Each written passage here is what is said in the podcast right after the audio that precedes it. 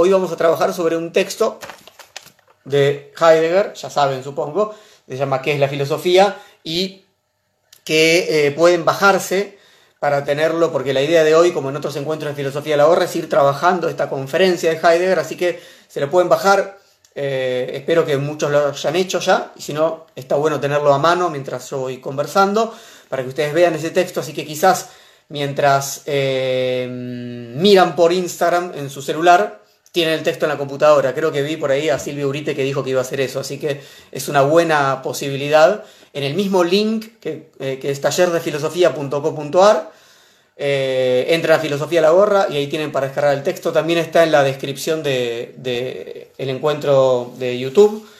Eh, pueden descargar el texto y entonces, como vamos a leerlo, está bueno realmente si lo tienen ahí a mano, si lo tienen impreso, mejor, si lo tienen en libro, mejor, una preciosa edición de Herder con traducción de Jesús Escudero, notas, eh, introducción, etc. Jesús Adrián Escudero, un, gran especialista, eh, digamos, del mundo hispano en la obra de Heidegger, ¿sí? Eh, con quienes estamos estudiando Ser y Tiempo, con el grupo de estudios lo conoce muy bien porque estamos utilizando la guía de, de lectura de Ser y Tiempo. De, aprovecho para, recomendar la guía de estudio de Ser y Tiempo de Jesús Escudero. Así que, bueno, tienen tiempo en estos minutillos de introducción de ir bajándose el texto, descargando el texto, mientras eh, se van conectando por YouTube o por Instagram, como quieran, como les sea más cómodo. Bien, entre tanto, entonces vuelvo a recomendar eh, el, texto está eh, publicado por Editorial Herder, un libro precioso. Buena parte de la obra filosófica de, Heidegger en español la publica Herder. un amigo me, mandó que, estuvo viendo la, charla que hicimos hace un par de meses sobre serenidad y que yo dije me falta Camino de Campo, der Feldweg de, de Heidegger, me lo mandó, así que le agradezco mucho. Es una preciosa edición con fotografías de este Camino de Campo. Eh, Así que bueno, la, guía lectura de Ser y Tiempo también, Herder, así que más, más chivo a Herder no le podemos hacer, ¿no? Bueno, eh, nada, eh, las buenas ediciones y las buenas, digamos, con, buenas traducciones, con, buenas, con lindas páginas, con buen papel, con una linda cartulina, todo esto hay que agradecerlo, ¿no? Todo esto hay que agradecerlo. Bien. Eh, bueno, entonces vamos a lo nuestro porque tenemos una conferencia de Heidegger que es más larga de lo que yo dije, bueno, vamos a poder, voy a poder eh, explayarme mucho porque es una conferencia cortita. Y finalmente, claro, me puse a trabajarla y, digamos, mis comentarios se hacían tan largos y la conferencia de Heidegger también, y hay tantos términos en griego que básicamente vamos a tener que eh, compactarla un poquito, ¿sí? Pero por eso ya quiero empezar a trabajar, ¿sí? ¿Les parece bien? Bueno. Em, tenemos entonces lo que hay eh, acá en este libro, que es la filosofía, es una conferencia que da Heidegger en Francia, ¿sí? En el año 55, en agosto de 1955, ¿sí? Como apertura a un coloquio, ¿no? A, una serie de, digamos, a un seminario, si quieren pensarlo así, coloquio, seminario, de varios encuentros, y para abrir ese coloquio, Heidegger da esta conferencia, ¿sí?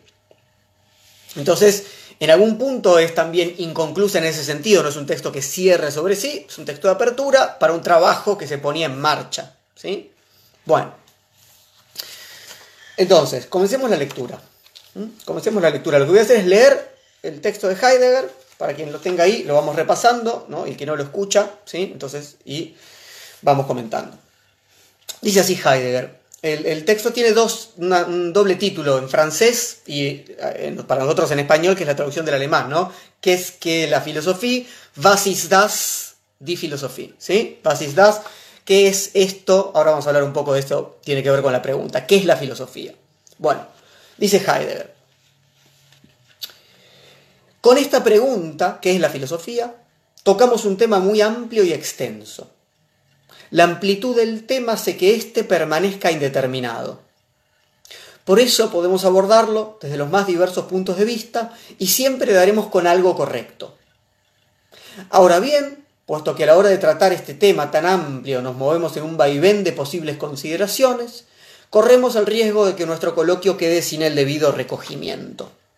Entonces, hay diversos puntos de vista. ¿sí? Heidegger dice, siempre daremos con algo correcto. Como es un tema, ¿no? que es la filosofía, uno puede entrar por acá, uno puede entrar por allá.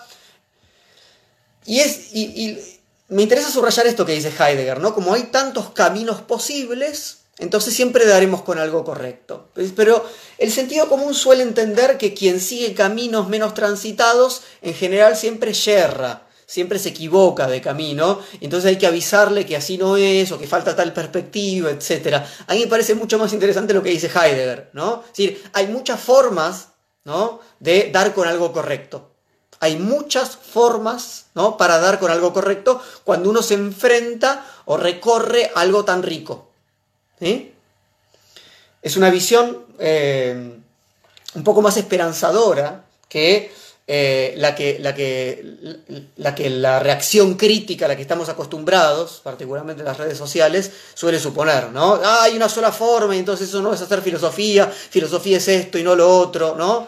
Bueno, nada, dice Heidegger, hay muchas posibilidades, ¿sí? Por esta razón, debemos intentar determinar la pregunta con mayor precisión. Y yo lo que voy a ir haciendo es voy leyendo párrafo por párrafo. En cada párrafo corto y comento un poquito. ¿sí? Entonces estoy en el segundo párrafo. Por esta razón debemos intentar determinar la pregunta con mayor precisión, pues así dotaremos a nuestro coloquio de una dirección firme. De esta forma encarrilamos el coloquio por un camino. Digo, por un camino. Y con ello admitimos que este camino no es ciertamente el único. Es más, debe quedar abierta la cuestión de si el camino al que quisiera referirme a continuación es en verdad un camino que nos permite plantear la pregunta y darle una respuesta.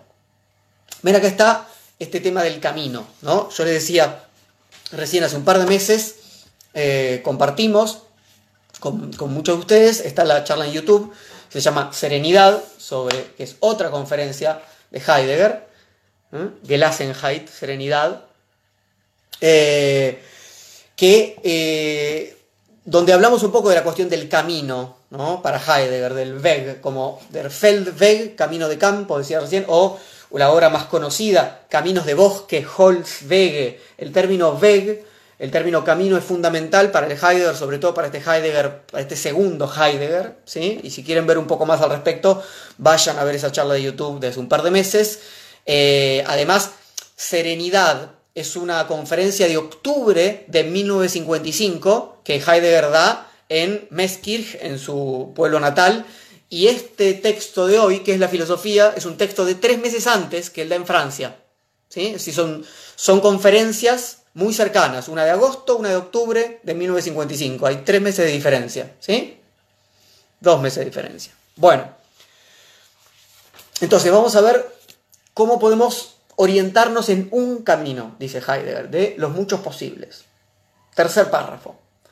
Si admitimos que podemos encontrar un camino que nos permita determinar la pregunta con mayor precisión, surge inmediatamente contra el tema de nuestro coloquio una grave objeción. Cuando preguntamos qué es la filosofía, estamos hablando sobre la filosofía. Al plantear la pregunta de este modo, permanecemos aparentemente en una posición que se encuentra por encima, es decir, fuera de la filosofía. Pero el objetivo de nuestra pregunta es otro, se trata de penetrar en la filosofía, de demorarnos en ella, de comportarnos a su manera, es decir, se trata de filosofar. De ahí que el camino de nuestro coloquio no sólo debe tener una dirección clara y bien definida, sino que esa dirección debe ofrecernos al mismo tiempo la garantía de que nos movemos dentro del horizonte de la filosofía y de que no damos vueltas a su alrededor. ¿Ven lo que dice Heidegger? Antes que una simple diferencia conceptual, digamos, el, hablar sobre la filosofía y el penetrar en la filosofía, o sea, el filosofar, tiene que ver justamente con la posibilidad de la demora esto. ¿sí? Tenemos que poder demorarnos. Esto es fundamental para Heidegger, esto está presente si quieren desde ser y tiempo, porque la filosofía puede tornarse un ámbito más de la curiosidad, de esa avidez de novedades que forma parte de esa caída en el uno, en el Das como Heidegger lo propone en Ser y Tiempo muy claramente. ¿sí? Bueno, ahora un poco de Heidegger, después una serie de Netflix, es decir, bueno, puede ser el entretenimiento cultural de los domingos, voy a ver a Diego en la charla de filosofía la gorra, ¿sí? entonces un día dice un día Heidegger, un día Kush, un día Foucault, un día Donna Haraway, ¿no? Y no me demoro en nada. Contra eso Heidegger está hablando. contra saber sobre un poquito, ¿no? ¿no? Saber algo de filosofía, ¿sí? Pasar, ¿no? Ir picoteando acá y allá, ¿sí? Ese puede ser un modo de evitar la demora.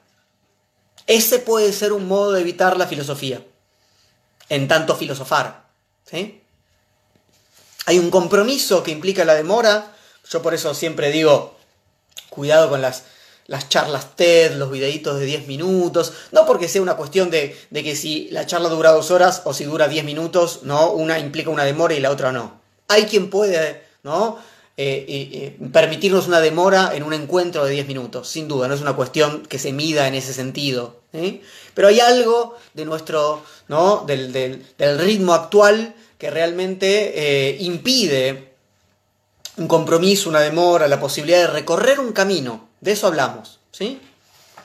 Bueno, entonces, por tanto, el camino a recorrer por nuestro coloquio debe ser de naturaleza, de una naturaleza y una dirección tales que aquello de lo que la filosofía trata nos interese y nos afecte, nos toche, nos toque, ¿sí? Heidegger mete cada tanto unos términos en francés, dando la conferencia en alemán, mete algunos términos en francés, ¿sí? Nos afecte, nos toque nos afecte directamente en nuestro ser mismo. Entonces, el camino que recorremos tiene que ser transformador.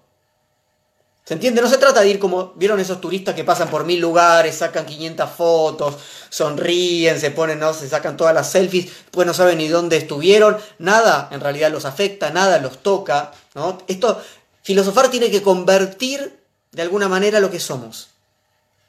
¿Sí? Por eso digo, no se trata de cuánto tiempo. Uno puede estar dos horas o dos días o dos años y que nada nos afecte, ¿sí? que no haya una transformación subjetiva. Bien, dice Heidegger, se hace una pregunta.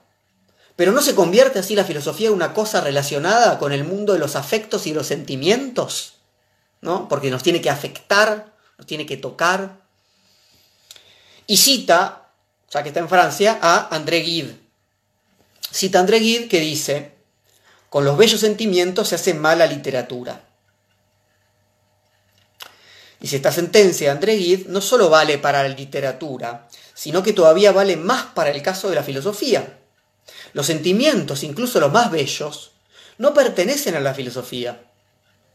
Se dice que los sentimientos son algo irracional. La filosofía, por el contrario, no solo es algo racional, sino la verdadera administradora de la razón. Con esta afirmación ya hemos decidido sin advertirlo algo sobre lo que la filosofía es. Nos hemos anticipado a nuestra pregunta con una respuesta. Todo el mundo considera correcta la afirmación de que la filosofía es un asunto de la razón. No obstante, quizás esta afirmación sea una respuesta demasiado apresurada y precipitada a la pregunta ¿qué es la filosofía? Pues enseguida podemos replicar esta respuesta con nuevas preguntas. ¿Qué es la ratio, la razón? ¿Dónde y gracias a quién se ha decidido qué es la razón? ¿No se convirtió la razón misma en dueña de la filosofía? Si la respuesta es sí, ¿con qué derecho? Si es no, ¿de dónde recibe su misión y su papel? Si lo que se reconoce como razón fue establecido primera y exclusivamente por la filosofía a lo largo de toda su historia, no parece aconsejable dar anticipadamente por sentado que la filosofía es un asunto de la razón. Sin embargo, en el mismo momento en que ponemos en duda la caracterización de la filosofía como comportamiento racional, se vuelve igualmente dudoso el hecho de si la filosofía pertenece al ámbito de lo irracional. Pues quien pretenda determinar la filosofía como irracional, toma lo racional como criterio de limitación y por cierto lo hace de tal manera que otra vez presupone como evidente lo que es la razón.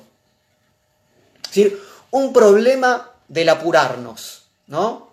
Nos apuramos y decimos, bueno, la filosofía es racional, no tiene que ver con los sentimientos, con los afectos. Y entonces, bueno, eso implica muchas cosas. Y aún si uno no quiere aceptarlo, también implica muchas cosas, porque dice, bueno, entonces, ¿qué es irracional? Con lo cual estoy delimitando en base a algo que entiendo que es la razón, ¿sí? Entonces acá hay una serie de problemas que Heidegger propone en un solo párrafo, largo, ¿no? Por un lado, lo que estamos hablando, ¿no? El apuro, el precipitarse, el adelantarse a dar una respuesta que impide demorarse en la pregunta. Heidegger nos propone una pregunta y da una conferencia y dice, les propongo que nos demoremos en esto. Y en general, insisto, el modo en que nosotros recibimos esto es, no, esto es mucho trabajo, mira, hay palabras en griego, en alemán, en francés, esto es un quilombo, me lleva un montón de tiempo. Yo ya sé, la filosofía es, no sé, razón, diálogo racional, qué sé yo, cada uno tendrá su predefinición y para qué seguirlo a Heidegger por este camino. Justamente, ¿no? Esta, esta posición reactiva de la que estamos hablando. Entonces, cuando le asignamos, ¿no? Asignamos la filosofía al ámbito de la razón sin pensar qué es lo que implica, qué tipo de concepción de la razón estamos aceptando, cuál es su historia, qué es lo que estamos delimitando cuando hablamos de lo racional y lo irracional, ¿no?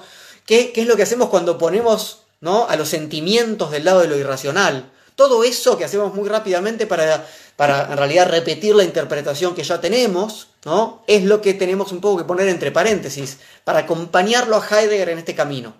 ¿sí? Eh, Heidegger está justificando el camino que nos propone. ¿sí?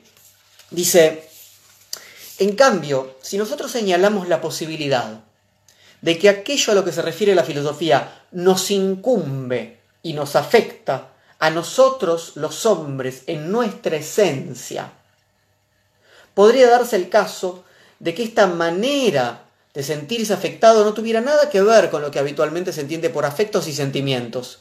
En una palabra, con lo que habitualmente se entiende por lo irracional. ¿Sí? Heidegger va más a fondo. El filosofar se refiere, ¿no? en este parrafito de recién, a lo que nos incumba y nos afecta a nosotros los hombres en nuestra esencia. ¿Sí? Es distinto, es bastante distinto a la idea de los sentimientos. Bueno, me siento bien, mal, mejor, peor, así o así. Eso nos parece, en principio, que se refiere a nuestra esencia. ¿no? En este caso, no se trata de entrar o salir de la razón, sino de interpelar lo que somos. Lo que somos. ¿Sí? Bien, dice Heidegger.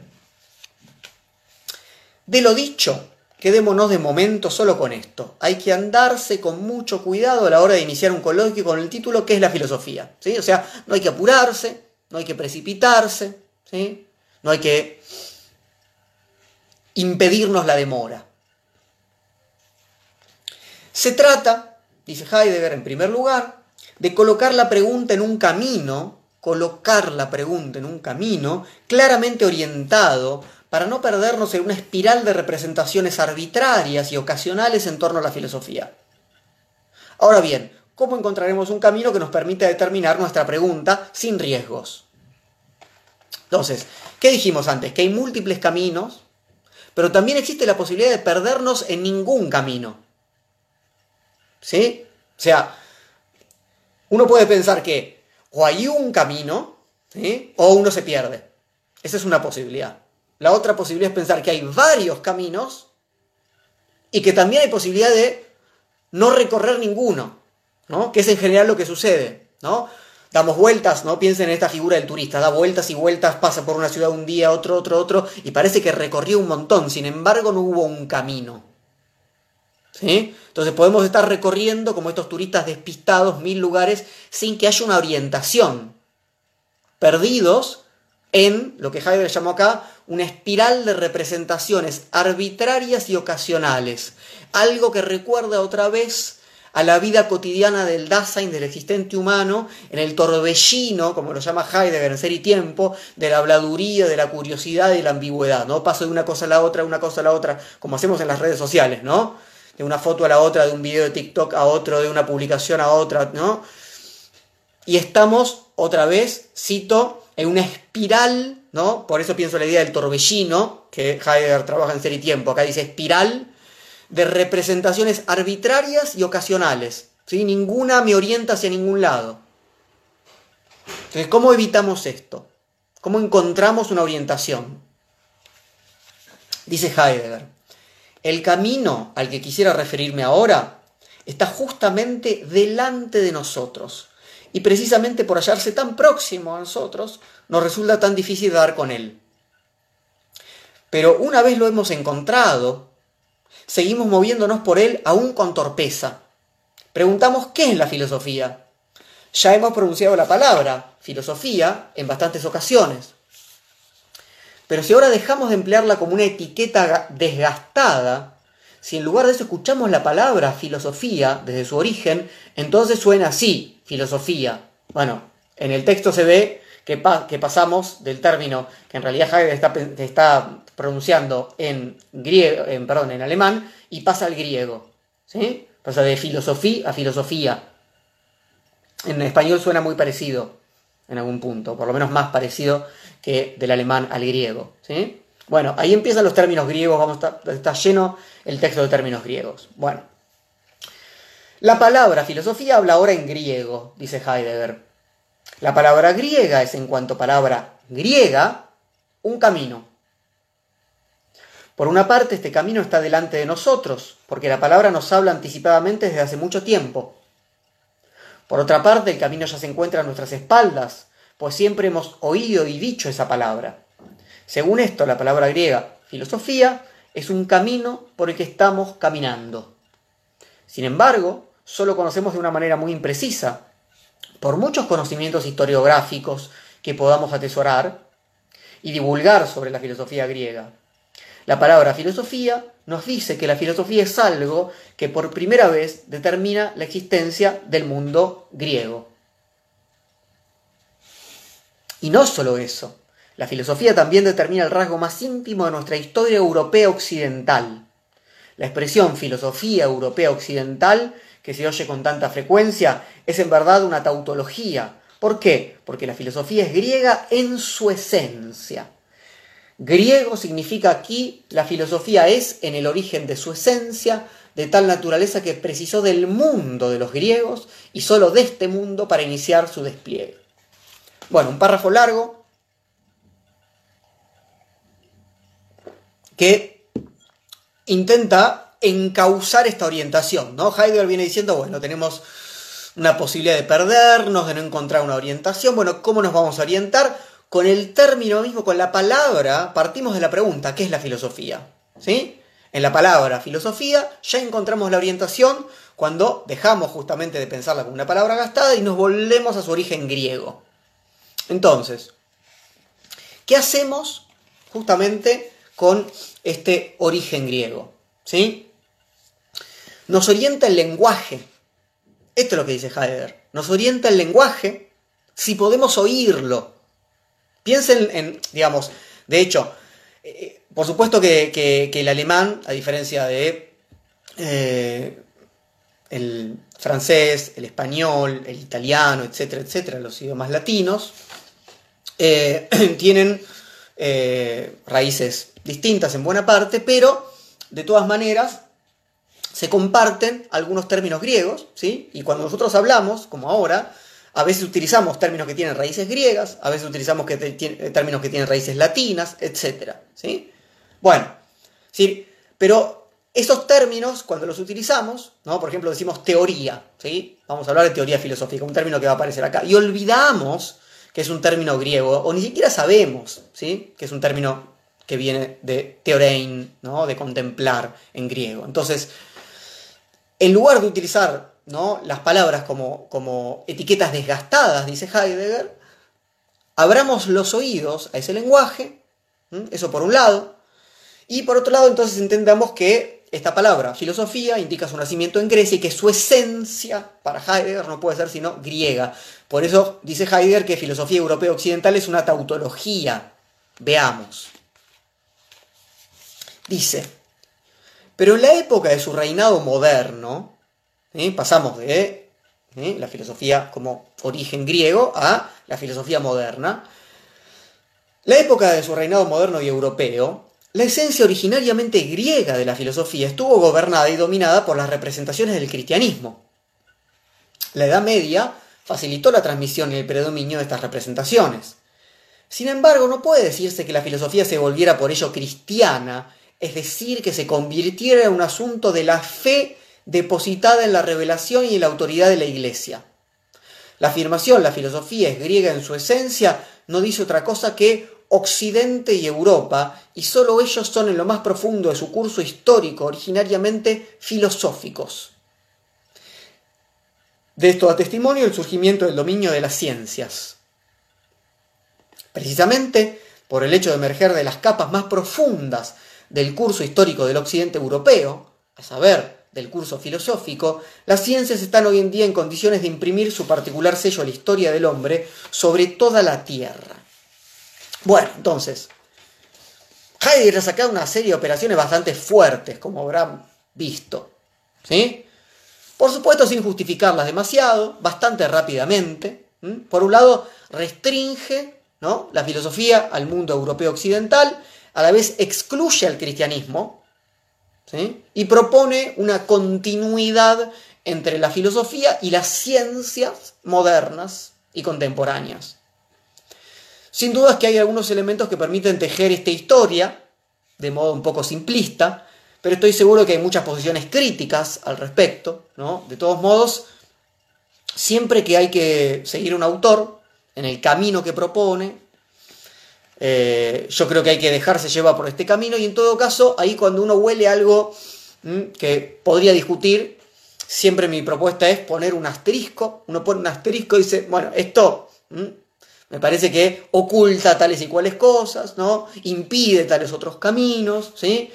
Eh, hay que poner esos asteriscos ahí donde lo consideramos para ser revisados después, pero ese criticismo que pueda aparecer diciendo, uy, bueno, Heidegger estaría negando ¿no? otras posibilidades de filosofía que no sean occidentales, Heidegger estaría negando, eh, no sé, toda la tradición cristiana, Heidegger estaría negando o ninguneando o evitando pensar que puede haber filosofía que eh, que tenga un origen anterior, inclusive oriental, ¿no? Los, los griegos no, nacieron de un repollo, ni mucho menos. Bueno, todo esto que Heidegger podría estar ocultando, negando, obturando, etcétera, etcétera, para mí siempre ocupa el lugar del asterisco, que después uno puede, sin dudas, eh, expandir y criticar a Heidegger. Yo cuando propongo seguir un autor, en el camino que propone, no, no propongo no criticarlo.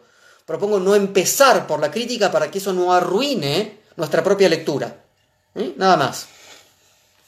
Y uno pueda seguir al autor a ver qué es lo que va a proponer. Si uno se enoja con el autor porque dice esto es muy eurocéntrico, sin duda lo es.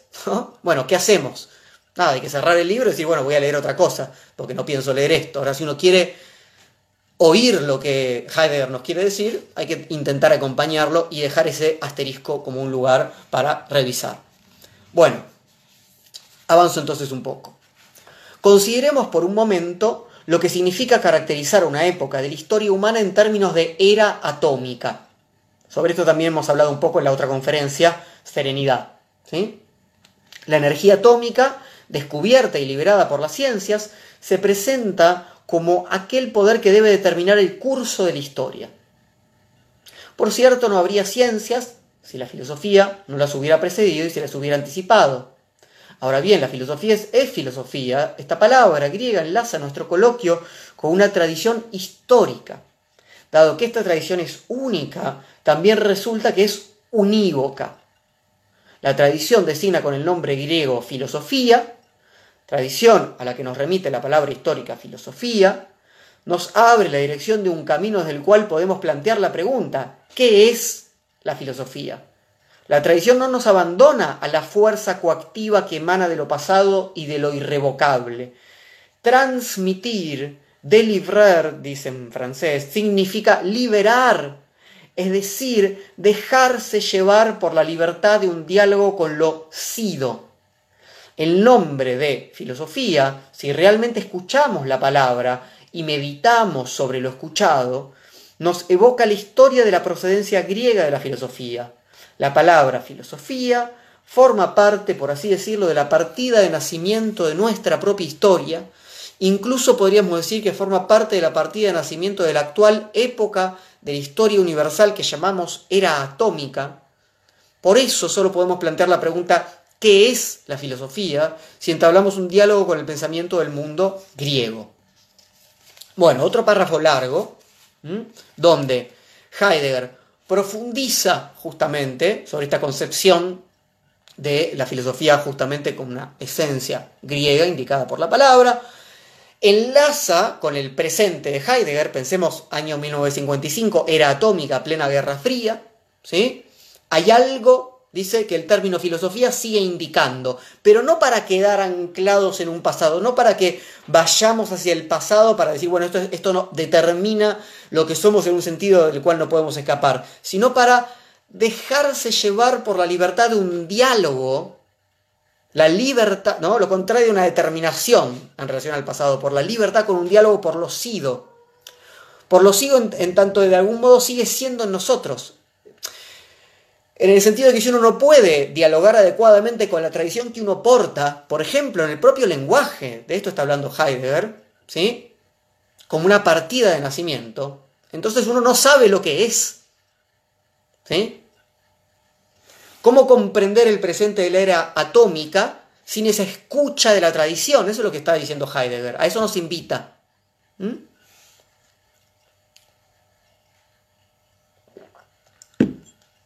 Justamente esto tiene que ver con el problema de la demora del que estamos hablando, ¿no? Y de la rapidez de querer eh, pensar, solucionar y resolver, ¿no? Que tiene que ver con el pensamiento técnico que tanto Heidegger critica en esta época, ¿sí? ese tipo de, de, propuesta así resolutiva, ¿no? apurada por resolver, por, por cerrar los problemas, justamente es sorda la tradición y es sorda justamente a las herencias que componen de algún modo lo que somos. Bien. Pero, dice Heidegger, no solo aquello que es objeto de nuestra pregunta, o sea, la filosofía, tiene una procedencia griega, sino también la manera cómo preguntamos. La manera en que todavía hoy preguntamos es griega. Nos preguntamos, ¿qué es eso? ¿Qué es eso? Es el vasisas o el que es que del francés, ¿no? Esto suena así, ti estin. Sin embargo, la pregunta por lo que algo es resulta ambigua. Podemos preguntarnos qué es aquello que se ve en lontananza y obtenemos la respuesta, un árbol. La respuesta consiste en que damos su nombre a una cosa que no reconocemos de forma precisa. Entonces, el título de la conferencia, Was ist das? o qué es que es la filosofía. En francés, francés es horrible, mi alemán es malo y mi francés es peor. Así que, pero no importa, ¿qué es eso de la filosofía? ¿Sí? Bueno, hay como, ¿no? Dos momentos de ese título de la conferencia, filosofía y ¿Qué es eso? Was ist das? ¿Mm? Bueno, Heidegger dice, bueno, filosofía nos indica volver en algún sentido a Grecia, dialogar, ¿no? con el origen griego. Y el modo de preguntar también. Cuando preguntamos qué es, preguntamos, como nos enseñó, dice Heidegger, la filosofía griega. ¿Sí? Pero no en este sentido, bueno, che, ¿qué es eso que está ahí lejos? Y no sé, es un árbol, parece un árbol, es un árbol, ¿no? En ese sentido, dice, damos un nombre a una cosa que no reconocemos de una forma precisa, por eso digo, bueno, ¿qué es? ¿No? Pero eso no es el preguntar filosófico que acá queremos ver cómo opera. Dice, fíjense, pero podemos seguir preguntando, ¿qué es esto que llamamos árbol? Con esta pregunta ya nos vamos aproximando al ti estin griego. Se trata de aquella forma de preguntar que Sócrates, Platón y Aristóteles llevaron a la práctica. Ellos preguntan, por ejemplo, ¿qué es la belleza? ¿Qué es el conocimiento? ¿Qué es la naturaleza? ¿Qué es el movimiento? Entonces ahora nos metemos un poco en el corazón de, de la filosofía griega clásica, ¿no? Esa pregunta por la esencia la pregunta de Sócrates, de Platón y de Aristóteles. ¿sí? Cuando preguntamos, ¿qué es la naturaleza? ¿Qué es el movimiento? ¿Qué es la belleza? ¿Qué es el hombre? No decimos, ¿qué es eso que está ahí? No estamos preguntando de ese modo. Estamos preguntando por la esencia. Entonces, la pregunta que da título, fíjense, Heidegger no salió del título de su conferencia. La pregunta, ¿sí? es qué es la filosofía. Los dos términos son griegos, filosofía y preguntar por la esencia. Preguntamos por la esencia de la filosofía. Entonces dice Heidegger, ahora, ahora bien, debemos concentrar nuestra atención en el hecho de que en las preguntas que veníamos planteando no solo se trata de delimitar con mayor exactitud qué es la naturaleza, qué es el movimiento o qué es la belleza, sino que en las mismas se ofrece simultáneamente una interpretación sobre el significado del qué, del sentido en el que ha de comprenderse el ti, el qué. El significado del qué, del quid est, del to quid, remite al término de la quiditas, de la quididad. Con todo, la quiditas se ha determinado de diversas maneras en las diferentes épocas de la filosofía. Así, por ejemplo, la filosofía de Platón ofrece una interpretación peculiar del significado del ti, del qué, un significado que remite a la noción de idea. Detengamos un poco acá, hay muchos términos, ya aparecieron, ya estamos con tres o cuatro lenguajes a la vez, así que la cosa puede complicarse. ¿sí? Ese término quiditas, creo que se pronuncia así, quid, est, está en latín, y eh, remite al término quididad, esencia. ¿Sí? La pregunta por el qué está diciendo Heidegger no es tan difícil lo que dice, es la pregunta por la esencia. ¿Sí? Entonces, ¿cómo se va a responder esa pregunta por la esencia? Cuando estamos preguntando ya se entiende esa pregunta de modos diferentes. ¿Sí? En Platón preguntamos por la idea, por el eidos. No es de ningún modo evidente, sigo, que cuando preguntamos por el ti, por el quid, por el qué, tengamos presente la idea. Aristóteles ofrece una interpretación del ti distinta de la de Platón. Kant todavía da otra explicación del ti, al igual que Hegel. La pregunta que se realiza en cada caso a propósito del ti, del quid, del qué, ha de determinarse cada vez de nuevo. En cualquier caso se puede decir cuando en relación con la filosofía preguntamos ¿qué es esto? Estamos planteando una pregunta originariamente griega. ¿Ven? Entonces, Heidegger está trabajando la pregunta del título de la conferencia desde sus dos términos, filosofía y qué es esto o qué es. En los dos casos, al preguntar aquello de lo que se pregunta, la filosofía, ¿no? y el modo de hacerlo, tiene raíces en Grecia. ¿Sí? Y se va respondiendo de diferentes maneras. No, no, tenía en mente lo mismo. Platón cuando preguntaba por el qué, que Aristóteles, que Kant, que Heidegger mismo, que Hegel, etc. Bien. Fijémonos bien, dice entonces Heidegger. Tanto el tema de nuestra pregunta, la filosofía, como también la manera en que preguntamos, ¿qué es esto? Son dos cuestiones que por su origen siguen siendo griegas. Nosotros mismos formamos parte de este origen, aun cuando no mencionemos ni una sola vez la palabra filosofía. ¿Sí? Heredamos esto, aunque no seamos conscientes, ni filosofemos ni utilicemos el término. Tan pronto como pronunciamos la pregunta ¿qué es la filosofía? No solo en términos literales, sino tratando de reflexionar sobre su sentido, somos expresamente invitados a volver sobre este origen, somos reclamados para y por ese origen. La pregunta, ¿qué es la filosofía? No es una pregunta que remite en sí misma una especie particular de conocimiento, filosofía de la filosofía. Tampoco se trata de una pregunta historiográfica que eh, que esté interesada en explicar cómo empezó y cómo se desarrolló lo que se llama filosofía.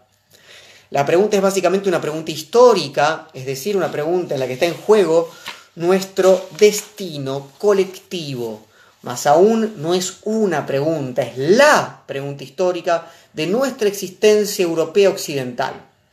Bueno, sí, para quien, quienes tengan el texto, vale la pena que vayan a ver las notas al pie de, de Escudero, del traductor, están al final del texto realmente vale la pena y hay una diferencia entre historia y Geschichte, dos términos eh, alemanes para, que se traducen como historia, pero que, pero que Heidegger utiliza para decir cosas realmente muy distintas. Lo que nos importa a nosotros es esto, ¿sí? Cuando preguntamos qué es la filosofía y decimos esto tiene que ver con el origen, no es que nos vamos a volver historiadores de la filosofía. No se trata de, de, de hacer una enciclopedia de la historia de la filosofía. No es esa la invitación heideggeriana a entrar en la filosofía. Insisto, uno puede hacer toda una historia de la filosofía y, ¿sí? Otra vez, que nada de eso lo afecte, ¿no? Que, que nada de eso lo transforme, que nada de eso incumba a la esencia de lo que somos, ¿sí? Entonces, no se trata de decir, bueno, sucedió en tal momento que Tales dijo tal cosa y después Heráclito dijo tal otra y después Parménides y después Sócrates y después... No se trata de eso, sino del acontecer que de alguna manera marca esto que Heidegger llama un destino colectivo. Es decir, abre un camino en tanto somos seres históricos, en tanto heredamos un camino. Lo querramos o no, lo lo reconozcamos o no como un camino en el que estamos, ¿sí? orientamos ¿no? nuestra pregunta por el qué es. Esto está diciendo Heidegger, ¿sí? Y esto es tan fuerte para algo que excede propiamente a la disciplina filosófica o a la especialidad de a lo que se dedican los filósofos como tales, ¿sí? Bien. O sea, Heidegger está diciendo eso, ¿no? Si es una pregunta de nuestra existencia europea occidental, ¿no? O sea, preguntamos por la esencia en un sentido que inauguró, digamos, Grecia de tal y cual manera. Entonces, cuando nos sumergimos en el sentido global y originario de la pregunta, ¿qué es la filosofía? Nuestro preguntar encuentra a través de su origen histórico una dirección hacia un futuro histórico. Hemos encontrado un camino. ¿Eh? Hemos encontrado un camino. Dice Heidegger que es lo que quería desde el comienzo. ¿sí?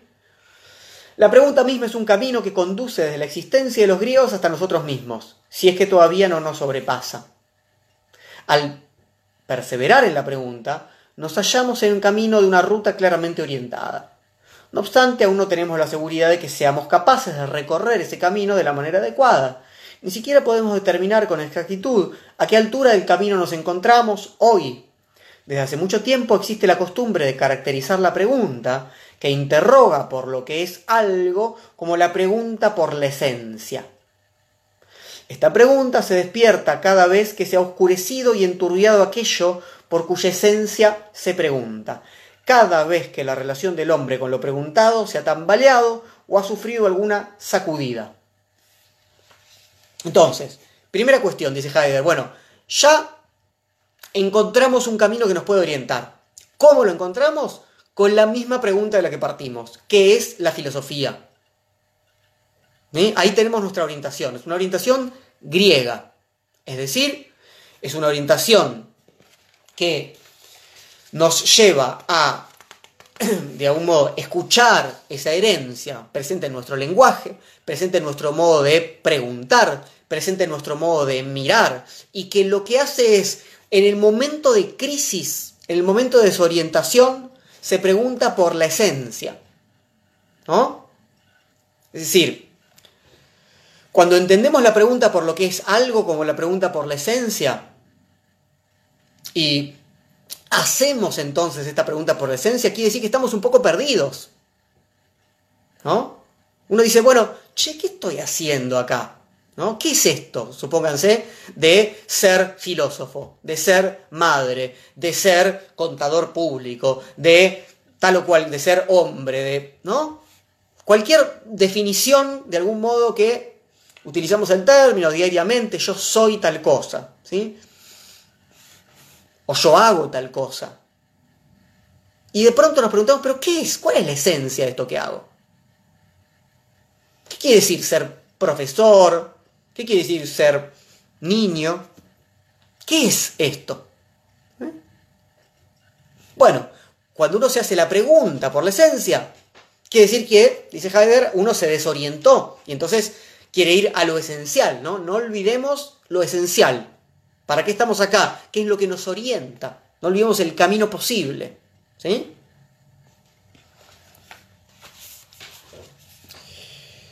La pregunta entonces que guía nuestro coloquio concierne la esencia de la filosofía.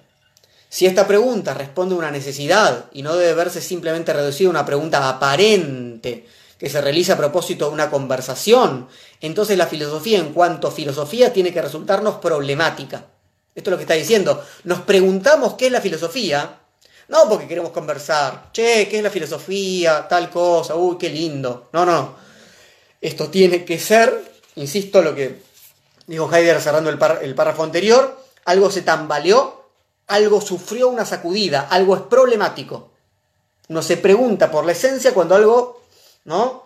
está muy desestabilizado, uno ¿no? quiere saber qué está haciendo, qué es, qué pasa ahí. Entonces dice Heidegger, ¿es esto cierto? ¿Es cierto que la filosofía nos resulta problemática? Y si lo es, ¿hasta qué punto se nos ha vuelto problemática la filosofía? Evidentemente una declaración de este tipo solo la podemos efectuar si ya tenemos una panorámica de la filosofía. Para ello es necesario que previamente sepamos qué es la filosofía. Así, de una manera extraña, nos vemos atrapados en el interior de un círculo, dice Heidegger. La filosofía misma parece ser este círculo. Suponiendo que no pudiéramos liberarnos inmediatamente de la órbita de este círculo, todavía nos restaría la posibilidad de dirigir nuestra mirada al círculo. ¿Hacia dónde debe volverse nuestra mirada? La palabra griega filosofía nos indica la dirección.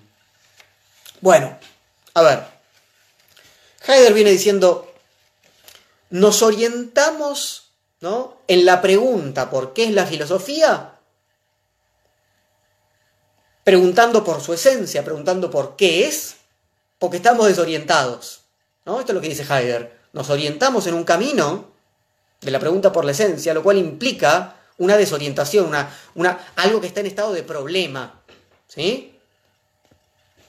Pero si nos preguntamos, porque hay una cierta crisis de la filosofía, porque si no sabemos qué es, ¿no? Para decirlo de otra manera mucho más sencilla, ¿por qué nos vamos a preguntar qué es la filosofía? Salvo que estemos, ¿no? Tratando de entretenernos. No es muy entretenido eso, sino es realmente un problema. Si uno no, sabe de alguna manera qué es, y entonces siente, cree, entiende, que está en problemas la filosofía, que estamos desorientados, que se perdió esa esencia. Para saber que uno está perdido, uno tiene que saber, ¿no? En algún sentido, cuál es el camino, sino cómo se siente perdido. Eso está diciendo Heidegger. Estamos en un círculo. ¿Se entiende? Estamos en un círculo porque para decir estoy perdido tengo que más o menos saber hacia dónde iba. ¿Sí? Bueno, ese es el círculo que en general Heidegger llama el círculo hermenéutico. ¿Sí? Es decir, eh, la tradición ya indica de algún modo la dirección a la vez que la oculta, a la vez que la obstruye, a la vez que nos permite perdernos o nos lleva a perdernos. Entonces vamos a preguntarnos si nos perdemos en el camino. ¿Mm? Entonces tenemos en la tradición, a partir de los modos mediante los cuales nosotros interpretamos, aquello que nos orienta y aquello que nos hace perder. ¿Sí? Esto, está, esto lo dice Heidegger, lo trabaja en Ser y Tiempo, ¿no? Muy bien. Eh, porque de alguna manera nuestra vida es esa, ¿no? Es ese ir y venir entre lo que nos orienta y lo que nos pierde o nos obstruye. ¿sí? En este caso, en relación a la filosofía, Heidegger dice, uno no puede salir nunca de ese círculo hermenéutico, ¿no? Para interpretar algo ya tengo que haberlo preinterpretado de algún modo, y entonces puede ser que encuentre ahí lo que ya iba a buscar, ¿no? Por ejemplo, la filosofía es una actividad racional, entonces miro a la filosofía solamente de esa perspectiva y encuentro lo que ya iba a buscar, y no puedo salir de ahí. Entonces, Heidegger dice, no hay que intentar salir de este círculo, hay que intentar entrar de un modo que sea desobstructor. Ahora lo vamos a ver, es lo que Heidegger va a llamar destrucción. Bueno, entonces, ¿qué es lo que nos permite orientarnos si al mismo tiempo el camino en el que estamos nos indica el hacia dónde y nos obstruye el hacia dónde?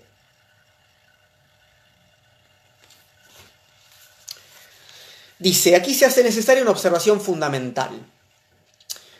Cuando ahora y después prestamos oídos a la palabra de la lengua griega, a palabras de la lengua griega, penetramos en un ámbito bien preciso y delimitado. Poco a poco nuestra reflexión comienza a darse cuenta de que la lengua griega no es simplemente una lengua como las demás lenguas europeas que conocemos. La lengua griega y solamente ella es logos. El término que está ahí en griego es logos. En el transcurso de nuestro coloquio deberemos tratar esta cuestión con mayor profundidad. Por el momento baste señalar que en el caso de la lengua griega, lo dicho en ella es, al mismo tiempo y de un modo señalado, aquello que lo dicho nombra. Cuando escuchamos una palabra griega en griego, seguimos su legein, su modo de directo e inmediato de mostrarse. La palabra muestra lo que está delante de nosotros, ese es el legein. Gracias a la palabra escuchada ahora con oídos griegos, nos hallamos directamente en presencia de la cosa misma situada delante de nosotros y no frente a una pura expresión verbal. A ver, tenemos entonces, de acuerdo con Heidegger, una lengua única, una lengua que es logos, donde lo que se dice y aquello que se dice son lo mismo, donde la palabra muestra, o sea, abre lo que nombra, desoculta, justamente, ¿no? Ese, término aletheia, verdad, que Heidegger rescata muy fuertemente para eh, mostrar esta operación de desocultamiento de la cosa misma, ¿no? del ente tal como es. Aunque en este caso vamos a tener que afinar después el lápiz entre el problema del ente y el problema del ser. Veamos. La primera indicación que tenemos por ahora es que el griego, en principio, nos dice Heidegger, ¿sí?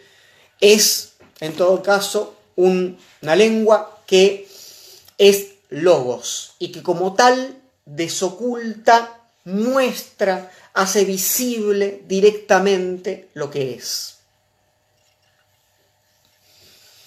La palabra griega filosofía se remonta a la palabra filósofos. Esta palabra es originariamente un adjetivo, ¿no? como filárgiros. Voy a, voy trabarme un poco porque el griego me cuesta leerlo sin dudas. Amante de la plata. Ahí viene el término, ¿no? Argentina. ese arg está ahí. Bueno. Como filótimos, amante del honor. La palabra filósofos fue acuñada presumiblemente por Heráclito. ¿sí? Primero no aparece la palabra filosofía, aparece filósofos, pero como una suerte, dice acá, de adjetivo. ¿sí? Esto significa que para Heráclito todavía no hay filosofía, dice Heidegger. Un filósofos no es un hombre filosófico, ese es el, ¿no? la raíz de antropos. El adjetivo griego filósofos dice algo completamente distinto a los adjetivos filosófico o filosofique en francés. ¿sí? Un filósofos es aquel que os filei to sofón, que ama lo sofón. Filein, amar, significa aquí, en el sentido de Heráclito, homologein, hablar tal como habla el logos, es decir, corresponder al logos. ¿Qué está haciendo acá Heidegger? Está tirando de esto que nos acaba de decir. ¿Cuál es la relación entre la filosofía ¿sí? Y esta concepción del griego, donde el lenguaje mismo es logos? Dice, bueno, entonces, en lugar de pensar que la filosofía aparece como un sustantivo que designa una suerte de disciplina o de acción determinada, etcétera, la de filosofar, no, aparece como adjetivo. Para designar a los hombres que son, así como están los amantes de la plata o los amantes del honor, están los amantes de lo sofón. ¿Sí? ¿Qué son los amantes de lo sofón? ¿Qué significa acá amar? Ese verbo philein en griego. Bueno, en el sentido de Heráclito, homologein, o sea, hablar como habla el logos, corresponder al logos quienes aman ¿no? la sabiduría son quienes, en algún sentido, aman ¿no? corresponder al logos. Esta correspondencia está en armonía con lo sofón. Armonía es armonía, acá nuestra palabra en español es igual que en griego. El hecho de que un ser establezca con otro una relación de reciprocidad el hecho de que ambos se avengan originariamente porque están dispuestos el uno para el otro, ahí está la armonía, el homologar, el homologain, ¿sí? Esta armonía es lo que distingue al filein, al amar tal como lo piensa Heráclito. Amar tal como lo piensa Heráclito tiene que ver justamente con esta armonía, con este uno para el otro. ¿sí? Entonces, el hombre que filosofa, este filosofos, ama lo sofón. Resulta difícil, dice Heidegger, traducir lo que esta palabra significa para Heráclito. ¿Qué es lo sofón para Heráclito? ¿no? De donde viene el término Sofía, filosofía, ¿sí? Lo sabio. Pero podemos aclararla, a pesar de que es difícil de traducir, siguiendo la interpretación que nos ofrece el mismo Heráclito, según la cual to sofón quiere decir, o sea, lo sabio, ¿sí? quiere decir en panta. Uno es todo. Panta, ¿no? Como pantarrey, panteísmo, ¿sí? Todo. ¿sí? Bueno, todo significa aquí pantato onda, el conjunto de los entes, la totalidad de lo ente. ¿Qué es eso? ¿Qué es eso que se ama? ¿No? Bueno, la totalidad de lo ente. En el uno tiene el sentido de lo uno, de lo único, de lo que une todo. Pero todo ente está unido en el ser. O sea, ¿qué es lo que ama este filósofo anterior a la filosofía? Este amante.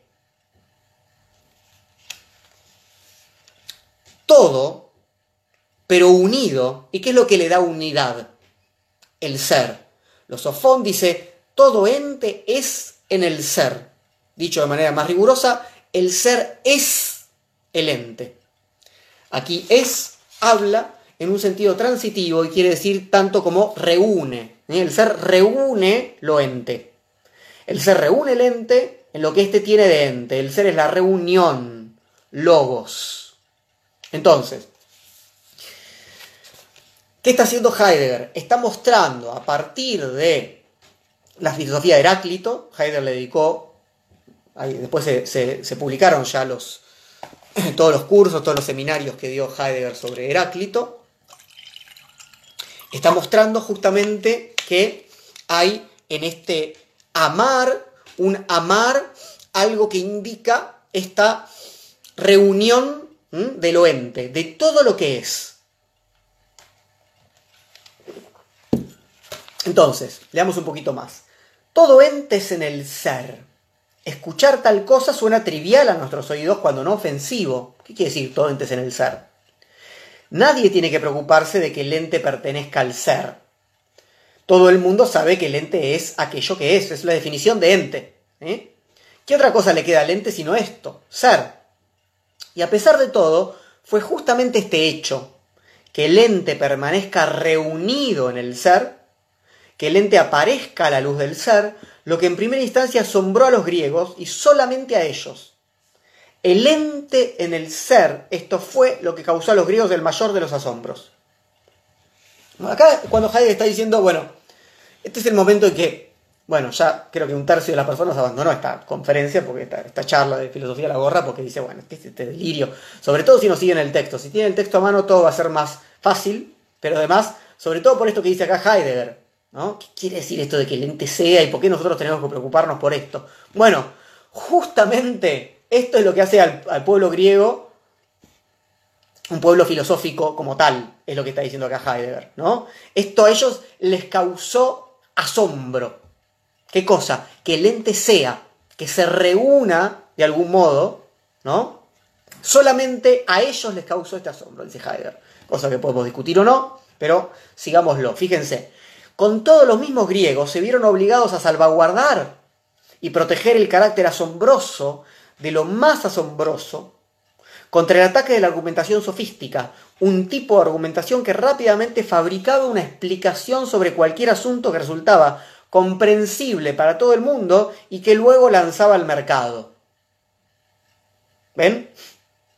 Es los griegos mismos, que fueron capaces de asombrarse de la reunión del ente en el ser, o de la reunión del ser, que es el, ¿no? que implica todo lo ente, eh, taparon, empezaron a obstruir esto, fabricando explicaciones sobre cualquier cosa impidiendo esta admiración. Es, menor la relación de los griegos con esto, con, de los sofistas, con lanzar algo al mercado. La cuestión es esto de, ¿no? de argumentar rápidamente, fabricando explicaciones, fabricando explicaciones, no pudiendo quedarse en la admiración. Dice Heidegger, la salvaguarda de lo más asombroso, el ente en el ser, se produjo gracias a que unos pocos tomaron el camino que conduce hacia lo más asombroso, es decir, lo sofón. ¿Qué es lo sofón? Es lo más asombroso. La relación del ente con el ser se convirtieron así en aquellos que aspiraban a los sofón y que en virtud de su propia aspiración despertaron y mantuvieron vivo en otros hombres el anhelo por los sofón.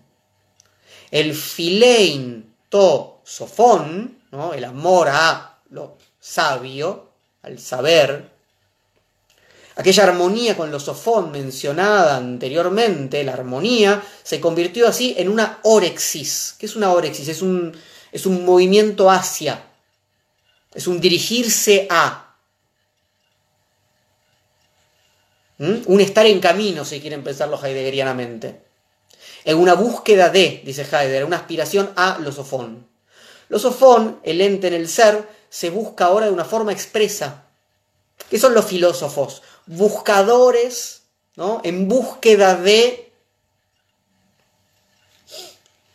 lo más asombroso que el ente esté reunido en el ser. Puesto que el filei ya no guarda una armonía originaria con lo sofón, sino que es una aspiración particular con los eh, que tiende a lo sofón, el filei tosofón se convierte en filosofía. La aspiración de la filosofía está determinada por el eros. Hay un deseo, justamente, hay un buscar un dirigirse deseante de eso que es lo más asombroso. Esta búsqueda que aspira al osofón, al en panta, al ente en el ser, se traduce ahora en la pregunta siguiente. ¿Qué es el ente en cuanto que es? ¿Qué es el ente en cuanto que es? Solo ahora el pensamiento deviene filosofía. Heráclito y Parménides no eran todavía filósofos, dice Heidegger. ¿Por qué no? Porque fueron los pensadores más grandes. La expresión más grande no expresa en este caso un juicio de valor sobre sus aportaciones, sino que remite a otra dimensión del pensar.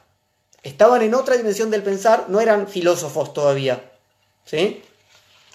Heráclito y Parménides fueron grandes en el sentido de que todavía estaban en armonía con el logos, es decir, con el en panta, el paso a la filosofía preparado por la sofística fue dado en primer lugar por Sócrates y Platón. ¿Y filosofía cuándo empieza? Con Sócrates y Platón.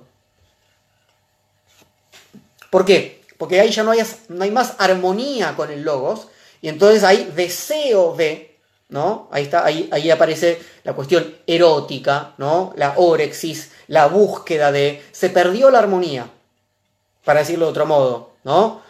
la filosofía aparece como pérdida de la armonía, cuando el lenguaje ya no puede, de alguna manera, homologarse, nombrar lo que es.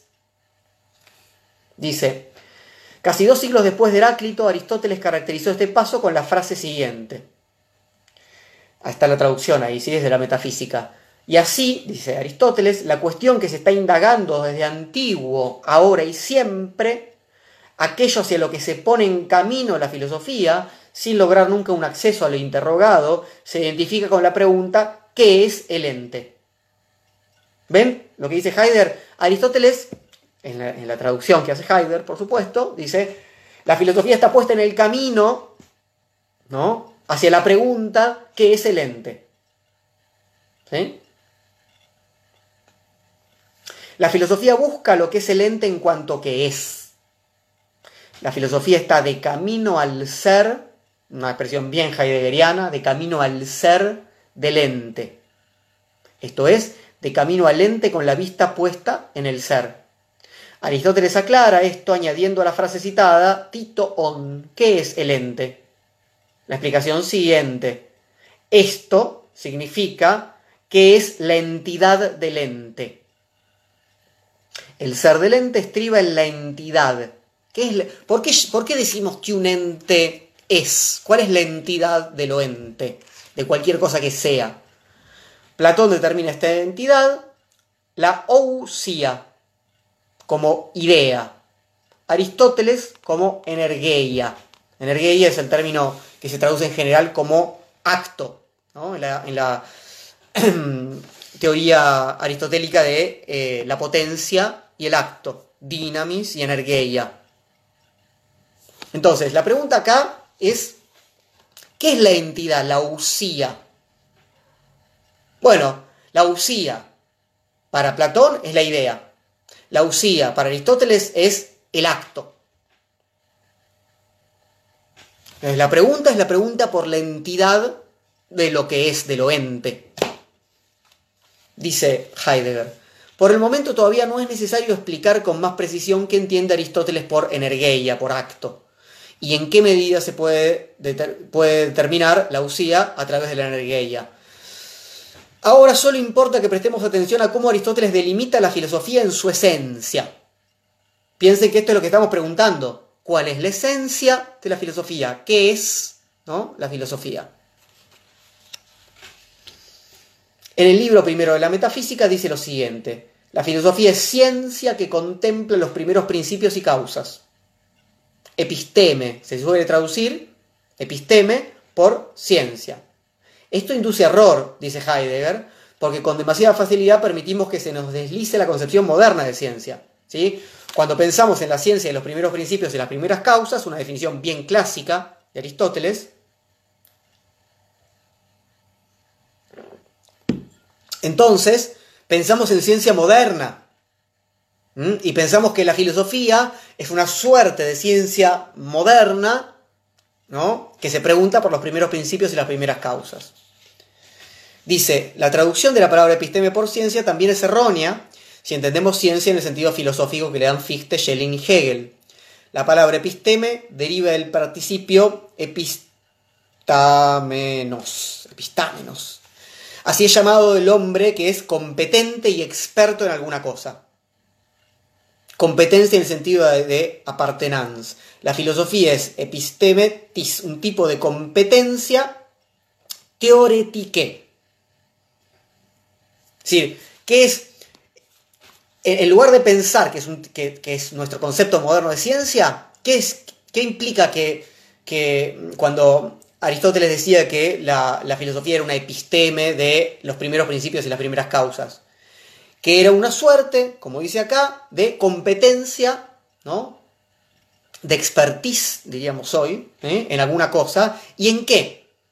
En lo teoretiqué, en lo teórico. Es decir, la filosofía, como competencia particular, posibilita el teorein. Teorein, decíamos antes, habíamos adelantado, es contemplar. O sea, la filosofía es experta en buscar algo con la mirada. Poner y mantener a la vista ese algo que la filosofía busca con la mirada.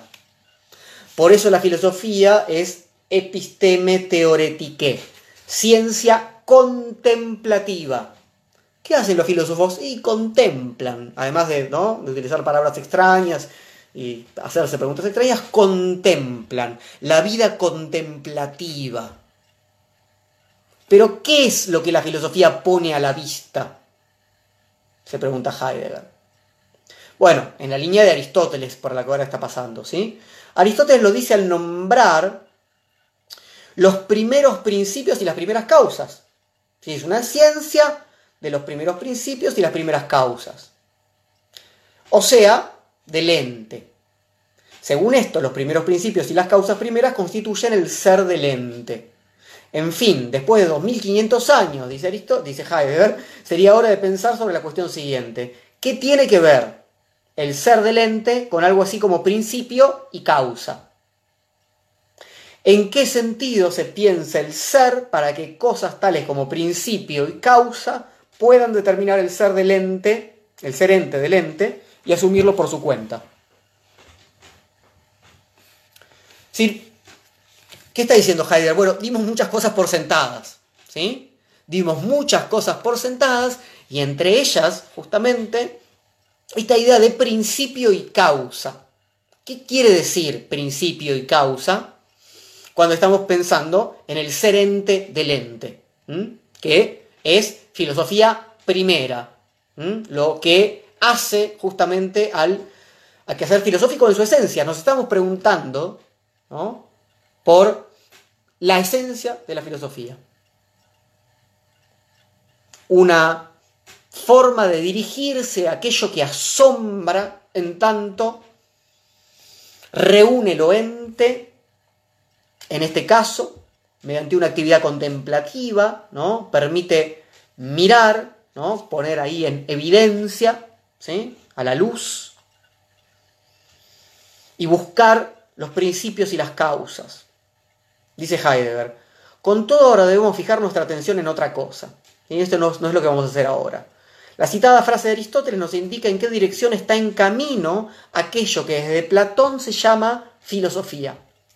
La frase ofrece una indicación sobre qué es la filosofía.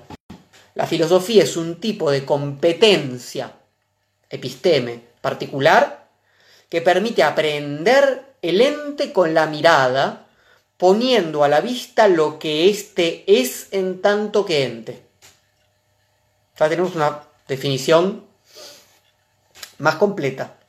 La pregunta que debe dotar a nuestro coloquio de fecunda inquietud y de movimiento, recuerden que esto es la apertura a un coloquio, así como marcarle el rumbo a la pregunta ¿qué es la filosofía? Ya la respondió Aristóteles.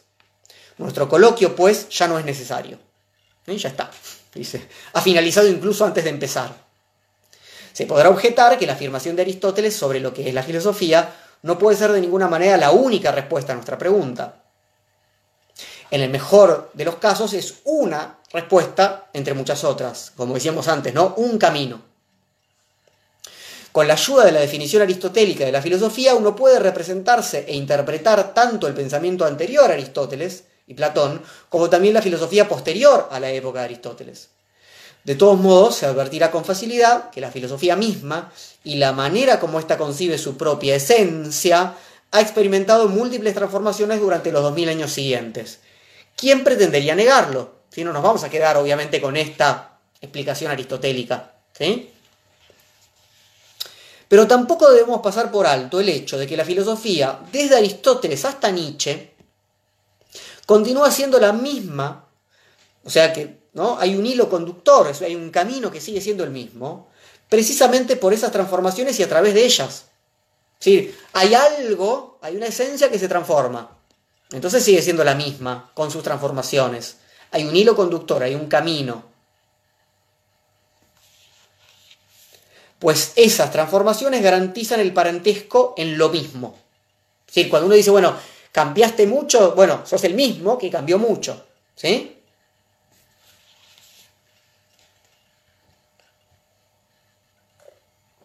Con ello, de, ningún modo queremos afirmar que la definición aristotélica de la filosofía tenga un valor absoluto. En el marco de la misma historia del pensamiento griego, no es más que una determinada interpretación del pensamiento griego y de la tarea que le fue encomendada. ¿Sí? Aristóteles también interpreta, no puede hacer otra cosa. ¿Sí?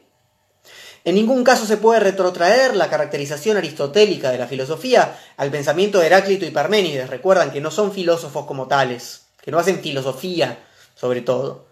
Más bien todo lo contrario, la definición aristotélica de la filosofía es indiscutiblemente una continuación libre del pensamiento anterior a él y constituye su acabamiento. Y digo, una continuación libre porque no se puede demostrar que las diferentes filosofías y las épocas de la filosofía surgen las unas de las otras como si obedecieran a la necesidad de un proceso dialéctico. ¿Sí? Este es un palo en la cabeza Hegel, parece, ¿no? Decir, no hay una necesidad histórica de que después de Parménides y Aristóteles, perdón, Parménides y Heráclito, vengan Platón y Aristóteles. No hay una, ¿no? una, una necesidad racional, dialéctica. ¿Sí? ¿Qué se desprende de lo dicho para nuestro intento de abordar en un coloquio la pregunta qué es la filosofía? Entonces, bueno, ¿no? punto acá. ¿Qué encontramos? En primer lugar, que no debemos atenernos únicamente a la definición de Aristóteles. De aquí se desprende una segunda advertencia. Debemos tener presentes las definiciones anteriores y posteriores de la filosofía. Y después, Después, a través de un ejercicio de abstracción en el que se comparan las diferentes definiciones, extraeremos el elemento de todas ellas que todas ellas tienen en común. Entonces tenemos definición aristotélica, definición anterior, ¿no? Parmenides Heráclito, definición posterior, Kant, Descartes, Hegel, Nietzsche. Extraemos lo que todas tienen en común. Y después, después llegaremos a una fórmula vacía que se acomoda a cualquier tipo de filosofía. Y después, después estaremos lo más alejados posibles de una respuesta a nuestra pregunta. ¿Por qué razón se llega hasta este punto? Porque al proceder de la manera descripta, nos limitamos a compilar historiográficamente las definiciones existentes y las disolvemos en una fórmula general. ¿Qué es lo que se hace cuando se enseña historia de la filosofía? Platón dijo esto, Sócrates había dicho esto antes, los presocráticos habían dicho esto antes, eh, y después, ¿qué pasó? Bueno, Aristóteles dijo esto, y después, bueno, la filosofía helenística, y después la filosofía cristiana, y después, y después, y después. Bueno, ¿y qué tiene todo esto en común? Y nos quedamos con una cosa abstracta y vacía que no le dice nada a nadie. No hay ningún camino ahí. Dice, de hecho, todo esto se puede realizar con un alarde de erudición y con la ayuda de un conjunto de comprobaciones bien precisas, Así no sentimos la menor necesidad de lanzarnos a la filosofía y meditar sobre su esencia. Si cuando se hace esto, se nos van todas las ganas de filosofar. ¿no? Cosa que, bueno, quienes hayan sido estudiantes académicos de filosofía lo conocerán bien, ¿no? Uno entra a la carrera de filosofía queriendo filosofar y de pronto ¿no? se, encuentra bajo bajo 500 tomos de, términos y, de una historiografía que le sacan a uno las ganas de filosofar, a veces.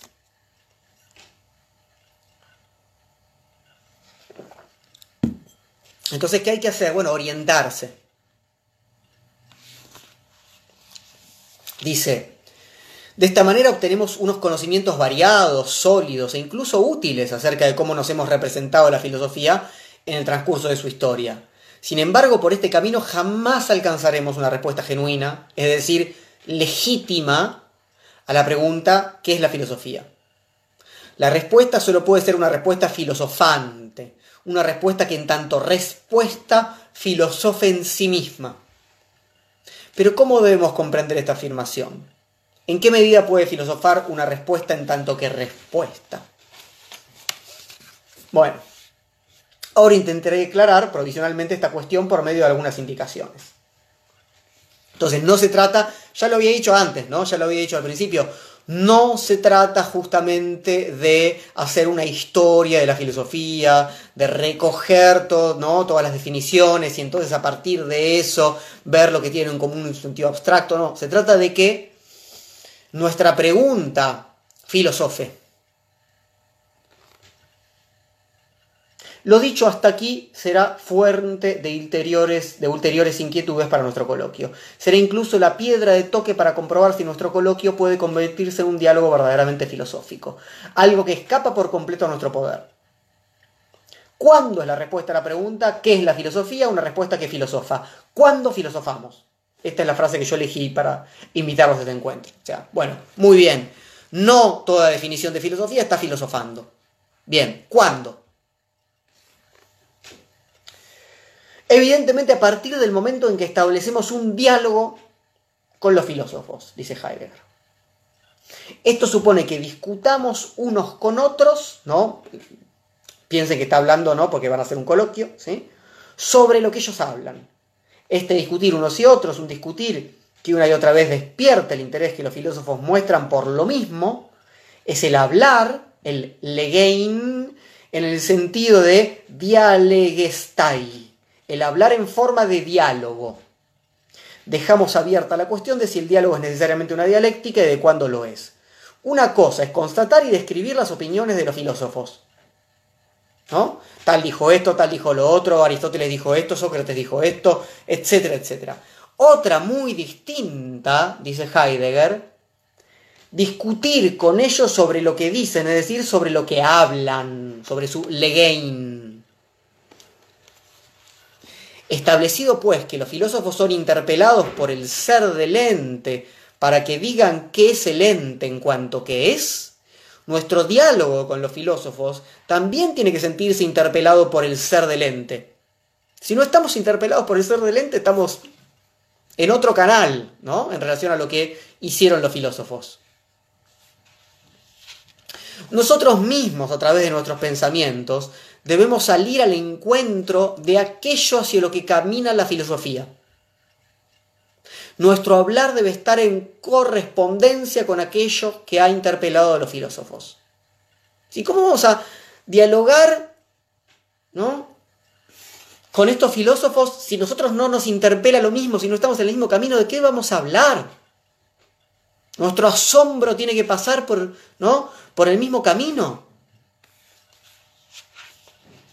Cuando logramos esta correspondencia, respondemos en un sentido genuino a la pregunta que es la filosofía. La, la, palabra alemana antworten, responder, Heidegger estuvo jugando todo el tiempo, por eso el responder tiene guion. Antworten, Wort es palabra, significa en realidad tanto como entsprechen, corresponder. Tiene que haber correspondencia. ¿sí? La respuesta a nuestra pregunta no se agota en una afirmación que replique a la pregunta, estableciendo y comprobando las diferentes representaciones en torno al concepto de filosofía. Algunos decían que filosofar era esto, algunos otros decían que filosofar era lo otro, algunos otros decían, ¿sí? Como recoger ¿no? las opiniones. Dice, la respuesta no es una simple afirmación que replique a la pregunta, antes bien, la respuesta es la correspondencia que corresponde al ser del ente. Pero enseguida queremos saber qué cosa constituye el elemento característico de la respuesta entendida como correspondencia. ¿Cómo, ¿Cómo sabemos si esta respuesta corresponde o no? En definitiva, todo se reduce a que logremos una correspondencia antes de que empecemos a teorizar sobre ello. ¿Mm? Para saber que estamos en, la misma, en el mismo camino, que correspondemos al misma, a la misma inquietud. Y acá viene un momento fundamental. La respuesta a la pregunta ¿qué es la filosofía? consiste en que correspondamos a aquello hacia lo que está en camino la filosofía. Y esto es el ser del ente. Si no correspondemos nosotros al ser del ente, ¿de qué vamos a dialogar con aquellos que estaban orientados en ese sentido. Desde el inicio prestamos oídos a lo que la filosofía ya nos ha transmitido en esa correspondencia. La filosofía, es decir, la filosofía, como término griego, comprendida en sentido griego, sólo así logramos la correspondencia, es decir, la respuesta a nuestra pregunta, manteniendo el diálogo con aquello hacia lo que nos entrega, es decir, nos libera la tradición de la filosofía. No damos con la respuesta a nuestra pregunta recorriendo el espectro historiográfico de las definiciones de la filosofía, sino dialogando con aquello que nos ha sido transmitido por la tradición como ser del ente. Si tenemos que estar vueltos hacia el problema del ser del ente, en lugar de dialogar con lo que quiere decir la filosofía, dialoguemos con lo transmitido por la tradición como ser del ente. ¿Qué es lo que la tradición nos dice cuando nos habla del ser del ente? Eso va a ser filosofar. Este camino hacia la respuesta a nuestra pregunta no es una ruptura con la historia, no es una negación de la historia, más bien se trata de una apropiación y transformación de lo transmitido por la tradición. El término destrucción tiene en cuenta una tal apropiación de la historia. El sentido de este término se ha delimitado con claridad en Ser y Tiempo, parágrafo 6. Este término destrucción es un término de, que le, digamos, al que Derrida le debe mucho cuando habla de deconstrucción. A mí me gusta traducirlo en algún sentido como, o entenderlo como desobstrucción. Si se toma la tradición que nos habló sobre lo que somos, en este caso sobre el ser del ente, pero lo que quieran ustedes deconstruir, y lo que se hace es destruirla, pero no eliminarla. Destruir no es eliminar, ¿no? Es una revisión de los modos en los que un cierto camino, una cierta orientación estaba obstruida. Cuando quiero preguntarme por lo que algo es, tengo que entender que lo que está obturando eso es lo heredo de la tradición. Cuando estoy desorientado, tengo que entender que el problema de la desorientación lo heredé, en buena parte. Y entonces tengo que revisar la tradición para desobstruir aquellos puntos que me impiden reorientarme con lo que la tradición en algún sentido ya me permitía orientarme en el buen sentido. ¿sí? Dice, destruir no significa aniquilar, sino desmontar, desmantelar, arrinconar los enunciados puramente historiográficos sobre la historia y la filosofía. Destruir significa abrir nuestros oídos. Fíjense, este es, es precioso lo que está diciendo Heidegger. Y lo bueno es que seamos la mitad de las personas que empezamos esta hora. ¿Mm? Lo digo para, para, animarlos respecto a que, ¿no? Destruir significa abrir nuestros oídos. Piensen, piensen, esto es, obviamente tenía que aparecer Nietzsche acá, ¿no? En Zaratustra trabajando, ¿no? A, a hablarle al pueblo y dice, no me escuchan. ¿Acaso tengo que romperles los oídos para que se hagan unos nuevos? Claro, exacto. Esto es destruir. Hay que romper los oídos para liberar una escucha. Claro. Vuelvo. Me entusiasmé. Destruir significa abrir nuestros oídos, liberarlos a lo que en la tradición se nos transmite como ser del ente. Escuchando esta llamada, llegamos a la correspondencia. Ahora bien, dice Heidegger, mientras decimos esto nos asalta una duda, una duda que podríamos formular en los siguientes términos. ¿Acaso debemos realizar primero el esfuerzo por llegar a una tal correspondencia con el ser del ente? ¿Acaso no estamos nosotros los hombres ya siempre en esa correspondencia? Y por cierto, no solo de facto, sino a partir de nuestra propia esencia. ¿No constituye esa correspondencia el rasgo fundamental de nuestro ser? Si no estuvimos siempre orientados al ser del ente, esto es lo que aparece en Ser y Tiempo. ¿Por qué en Ser y Tiempo Heidegger dice que para preguntarse por el sentido del ser, vamos a preguntarle al Dasein? Es decir, al existente humano, o sea, nosotros. Porque nosotros ya estamos abiertos a la interpretación del sentido del ser. O sea, la interpretación del ente. Nuestro ser ya está justamente en correspondencia con el ser del ente en general. Dice Heidegger, así es en verdad. Pero si es así, ya no podemos decir que tengamos que llegar primero a esa correspondencia, no es que tenemos que llegar. Sin embargo, lo decimos con todo derecho, pues si bien es cierto que permanecemos siempre y en todas partes en la correspondencia con el ser del ente, solo rara vez prestamos atención a la llamada del ser. ¿No? Estamos en el camino pero no escuchamos, dice Heidegger. Piénsenlo muy teológicamente, porque Heidegger, que fue criado católicamente y, que, la, filosofía, tanto la de Agustín como luego la filosofía escolástica y la mística cristiana, lo influyó muchísimo, es como decir, bueno, eh, hasta que no abras los oídos a Dios, ¿no? Dios está ahí en ti, y hasta que no le abras los oídos, esa, llamada en algún sentido, bueno, todo esto, pero si quieren secularizado.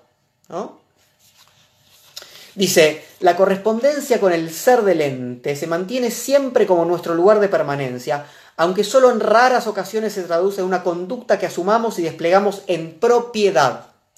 En general estamos de modo impropio, justamente, con el carácter de nuestro ser, con nuestro modo de ser, en tanto posibilidad, decía Heidegger en Ser y Tiempo. Solo cuando sucede esto correspondemos auténticamente a aquello que concierne a la filosofía, la cual está en camino del ser del ente. La filosofía es la correspondencia con el ser del ente, pero lo es única y exclusivamente cuando la correspondencia se realiza expresamente, permitiendo así que se desarrolle y complete este desarrollo. Esta correspondencia cae de distintas maneras, según hable la llamada del ser, según sea esta oída o desoída, según sea dicho o silenciado lo oído. Nuestro coloquio puede brindarnos la ocasión para reflexionar sobre esta cuestión. Siempre estamos en el camino, dice Heidegger. La cuestión es si prestamos oído o no, si podemos desobstruir o no, si podemos prestar oído, si, si tapamos, ¿no? si nos atiborramos ¿no? de historia de la filosofía para no filosofar nunca si nos atiborramos de entretenimiento diferente al de la historia de la filosofía, etc.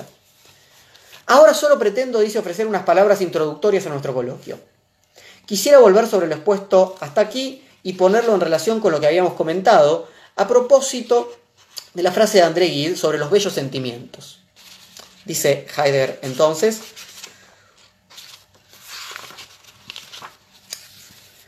filosofía es la correspondencia realizada expresamente que habla en cuanto atiende a la llamada del ser del ente. La correspondencia escucha la voz de la llamada, y no la tapa, tiene oídos. Lo que nos llama como voz del ser determina nuestro corresponder.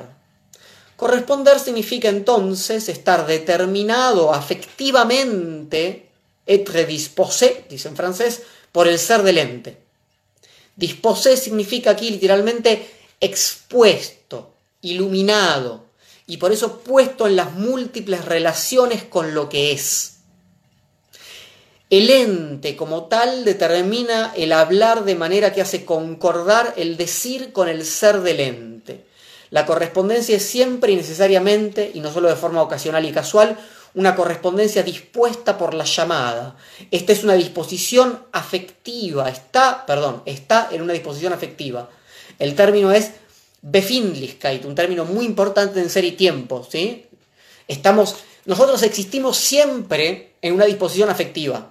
No hay neutralidad, no hay no disposición afectiva. Estamos dispuestos de tal o cual manera.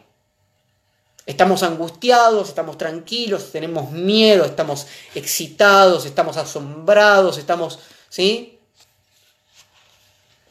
Y solo sobre la base de esta disposición el decir propio de la correspondencia recibe su precisión, su determinación. Nuestra existencia es una existencia dispuesta efectivamente, siempre. La correspondencia, en cuanto dispuesta y determinada efectivamente, se halla esencialmente en un estado de ánimo. No existe nuestra existencia sin estado de ánimo. Por ello nuestro comportamiento se acomoda a la llamada en cada caso de una u otra manera, no atendemos a la llamada de la misma manera. Así, entendiendo el estado de ánimo, así entendido, perdón, el estado de ánimo, no es una melodía de sentimientos que afloren por casualidad y que solo sirvan al corresponder de acompañamiento. ¿eh? No es un tintineo lindo, los sentimientos, ¿no? Vuelve a la frase esta de André que se hace mala literatura. ¿no? No son los sentimientos en ese sentido de mala literatura. Cuando caracterizamos la filosofía en términos del corresponder dispuesto por la llamada, de ningún modo estamos pretendiendo abandonar el pensamiento al capricho del azar y a las oscilaciones de los estados sentimentales. No es eso. Más bien al contrario, se trata únicamente de mostrar que toda precisión del decir se funda en una disposición de la correspondencia, digo de la correspondencia, de la correspondance, que presta atención a la llamada, pero ante todo, la referencia a la esencial disposición afectiva del corresponder no es una invención moderna. Los pensadores griegos, Platón y Aristóteles, ya advirtieron que la filosofía y el filosofar pertenecen a aquella dimensión del hombre que nosotros llamamos estado de ánimo, en el sentido de estar dispuesto y determinado afectivamente. ¿Por qué no se puede yo siempre empiezo los, cursos, los talleres que hago en el grupo de estudio de filosofía hablando de las disposiciones, digamos, en las cuales tenemos que estar para, para poder filosofar. Y tiene que ver con lo que estuvimos diciendo desde el comienzo de la charla, para empezar, por ejemplo. O sea, si uno está reactivo y quiere criticar y discutir todo y decir yo ya sé, la filosofía es esto, eh, Heidegger es un nazi, Nietzsche tal cosa, Platón tal cosa, Aristóteles era un esclavista, y bueno, etcétera bueno, no hay una disposición afectiva adecuada para filosofar. Platón dice en el Teeteto, es muy característico de un filósofo eso que llamamos el patos, el asombro, efectivamente. No hay otro origen de la filosofía que ejerce un dominio mayor que este. Si no se puede filosofar con alguien que no está atravesado por el patos del asombro que no se abre a esa llamada. El asombro en cuanto patos es la arjé de la filosofía. Debemos comprender la palabra griega arjé en su sentido pleno. La arjé nombra aquello de donde procede algo. ¿No? El arjé es este, este término que eh, se estudia cuando uno estudia a los filósofos presocráticos, ¿no? La arge es este principio donde procede todo lo que hay. El agua para tales de Mileto, el fuego para Heráclito, etcétera, etcétera. Entonces dice, bueno, ¿de dónde procede, dice Heidegger, ¿no? Nuestra correspondencia, ¿no? Para esa llamada que nos puede llevar a el filosofar. Este de dónde no es abandonado en el momento de su partida. Antes bien, la arge se convierte en consonancia con lo que dice el verbo argein, en aquello que domina sin cesar, que es lo que nos llama una y otra vez, una y otra vez, a filosofar. El patos del asombro no se halla sencillamente al inicio de la filosofía, como por ejemplo el acto de lavarse las manos que precede una operación quirúrgica. No es que uno se asombra al principio y ya está. ¿Cuándo hay que asombrarse? Cada vez. En el cada vez del filosofar, uno tiene que estar abierto al asombro. El asombro sostiene y domina la filosofía desde el principio hasta el final. Aristóteles afirma la misma cosa en metafísica. Los hombres, tanto ahora como antes, llegaron a través del asombro al origen que domina el filosofar. Aquello de donde arranca el filosofar y que continúa, continuamente gobierna su curso. Pretender que Platón y Aristóteles se limitan aquí a constatar que el asombro es la causa del filosofar sería muy superficial y ante todo extraño al modo de pensar de los griegos. No es la causa. Si fueran de esa opinión, esto vendría a decir lo siguiente. En algún momento los hombres se asombraron, a saber, se asombraron del ente, del hecho de que es y de qué es. Impulsados por este asombro, comenzaron a filosofar. Pero tan pronto como la filosofía se puso en marcha, el asombro entendido como impulso se convirtió en algo superfluo hasta el punto de que desapareció. Si el asombro fue, ¿no? El momento, ¿no? La chispa primera. Pudo desaparecer porque solo se trataba de un impulso. Ahora bien, el asombro, dice Heidegger, es arge, domina de cabo a rabo cada paso de la filosofía. El asombro es patos. Generalmente se traduce patos por pasión, apasionamiento, sentimientos en efervescencia.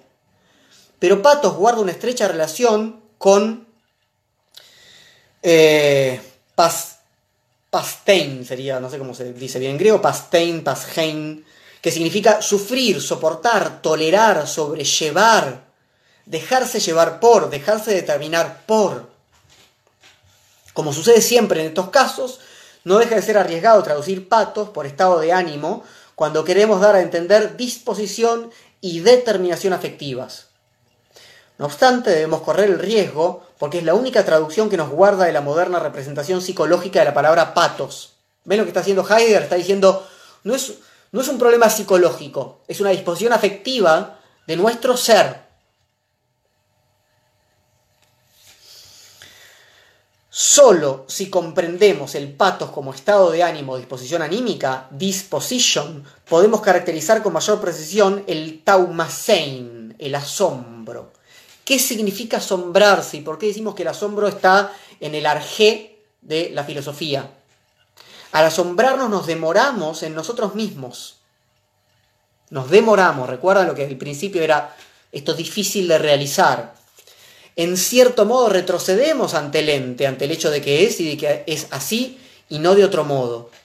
Pero el asombro tampoco se agota en este retroceder ante el ser del ente. El asombro en su retroceder y en su demorarse es al mismo tiempo arrastrado y por así decirlo encadenado por aquello ante lo que retrocede. El asombro es así la disposición afectiva en la que y para la que se abre el ser del ente. El asombro es el estado de ánimo del cual los filósofos griegos accedieron a la correspondencia con el ser del ente. Entonces, el asombro no es un estado psicológico como tal, ¿sí? Es una disposición afectiva, Befindlichkeit, como lo llama Heidegger, que abre a esa correspondencia. El estado de ánimo que llevó al pensamiento a plantear de una manera radicalmente nueva la pregunta heredada de la tradición, ¿qué es? Pues el ente en cuanto que es, es de una especie completamente distinta e inauguró con ello una nueva época de la filosofía. En sus meditaciones, Descartes no aborda solo ni en primer lugar la pregunta Tito-on, ¿qué es el ente en cuanto que es? Descartes pregunta, ¿cuál es aquel ente que en el sentido del ens certum es el ente verdadero? Descartes considera que la esencia de la certitudo ha sufrido entre tanto una metamorfosis. En la Edad Media, certitudo no significa certeza, sino la firme delimitación de un ente en aquello que es. Aquí certitudo todavía es sinónimo de esencia. En cambio, Descartes mide aquello que verdaderamente es de una manera diferente. Para él, la duda deviene en aquel estado de ánimo en el que la disposición afectiva vibra en consonancia con el ens certum, con el ente en su certeza plena.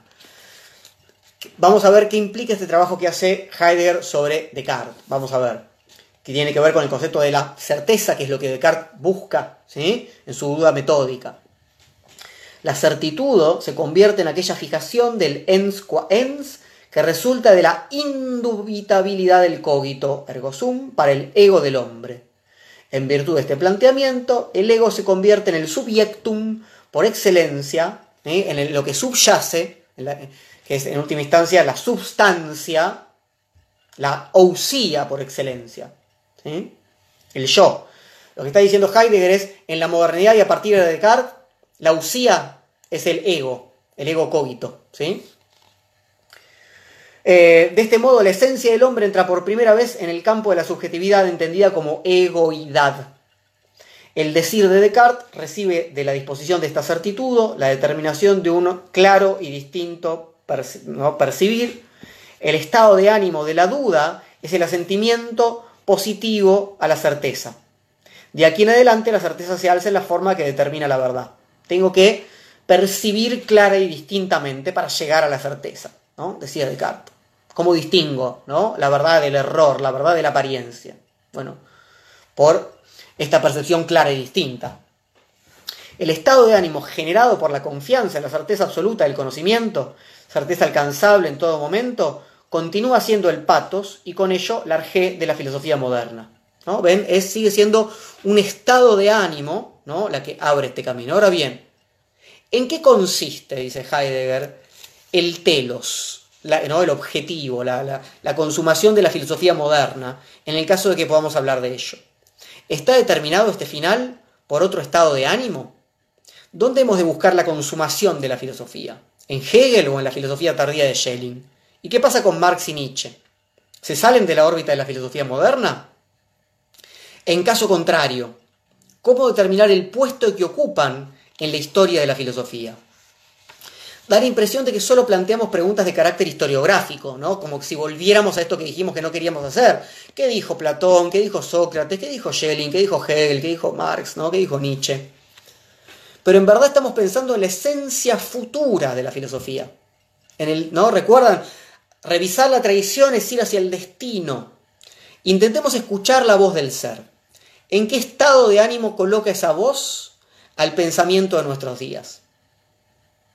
Resulta difícil responder a esta pregunta de una manera unívoca.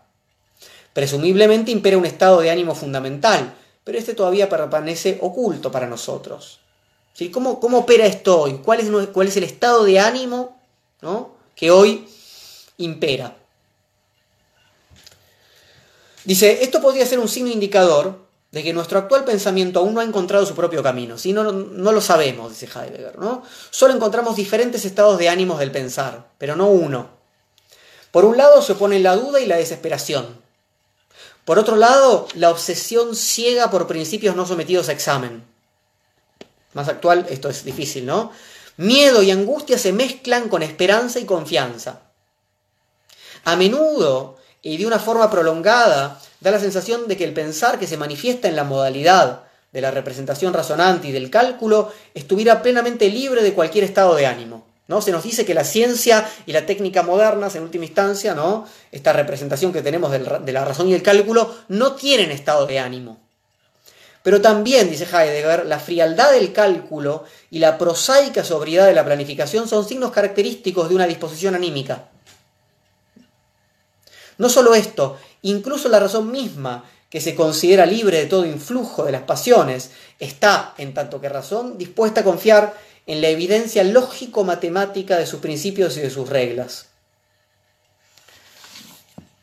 Acá llegamos al momento de una cierta crítica contemporánea. Ya Heidegger está por cerrar la conferencia y está criticando ¿no? la, concepción que impera, que hasta tal punto olvida, ¿no? O es incapaz de escuchar lo que Heidegger llama acá la llamada del ser, que ni siquiera está dispuesto a aceptar que hay una disposición anímica. ¿no? La filosofía es la correspondencia expresamente asumida y en desarrollo que corresponde a la llamada del ser del ente. Solo experimentando el modo en que la filosofía es, aprendemos a conocer y saber qué es eso de la filosofía. La filosofía es en el modo de corresponder que sintoniza con la voz del ser del ente. Este corresponder es un hablar. Está al servicio del lenguaje.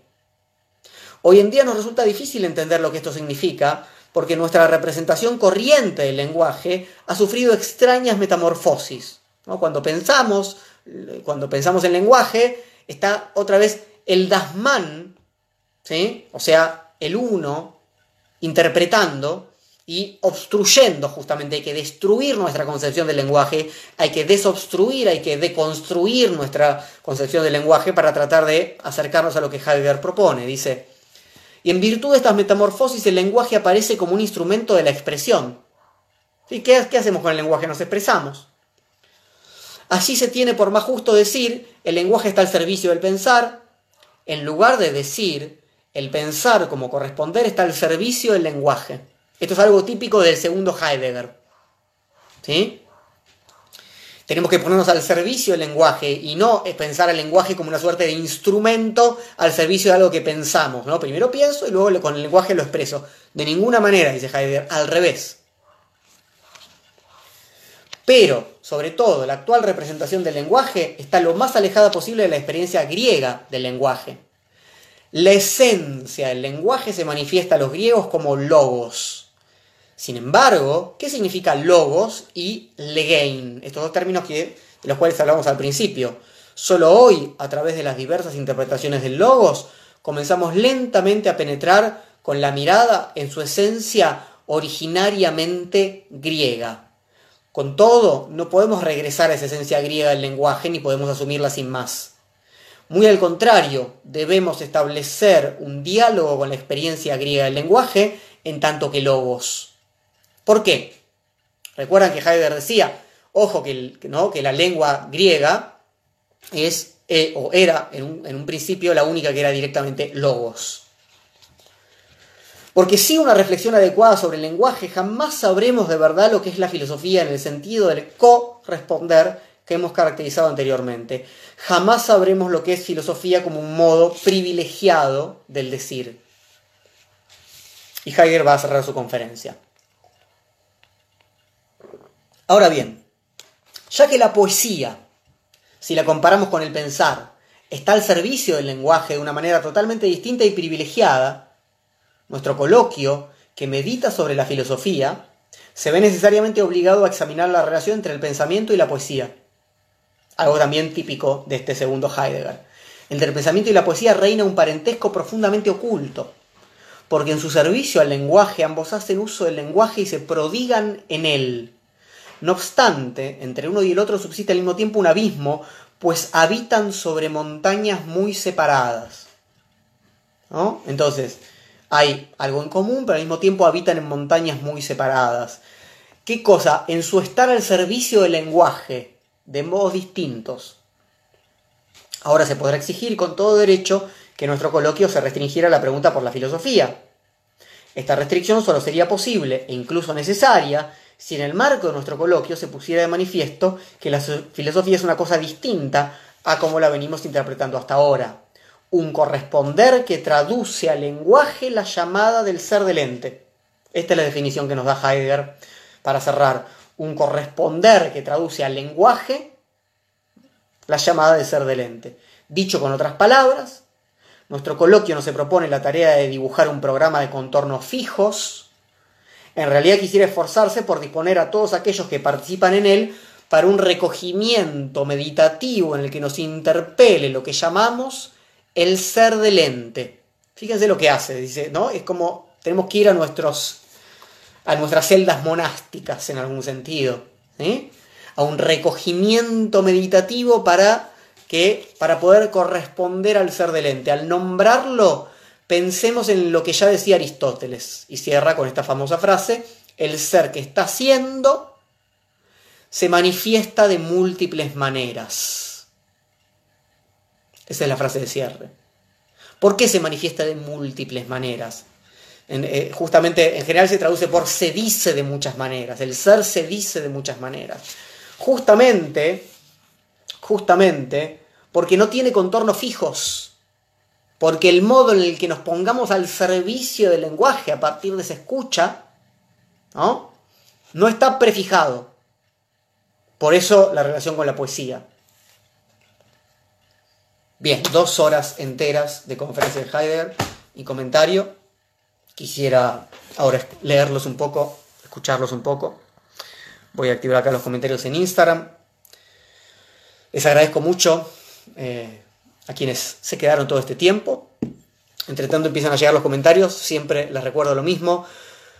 Entren a tallerdefilosofía.com.ar, vayan a Filosofía de la Gorra y colaboren con los espacios culturales. También bajen el texto ahí, ahí tienen todo el texto, hay que leerlo con paciencia. Yo espero que esto funcione como una suerte de, entrada y de acompañamiento, como digo siempre, para que ustedes trabajen el texto, en este caso, ¿no? abran esa escucha y que algunos términos griegos, que si no son difíciles de traducir o de leer inclusive, ¿no? los puedan tener un poco ahí a mano.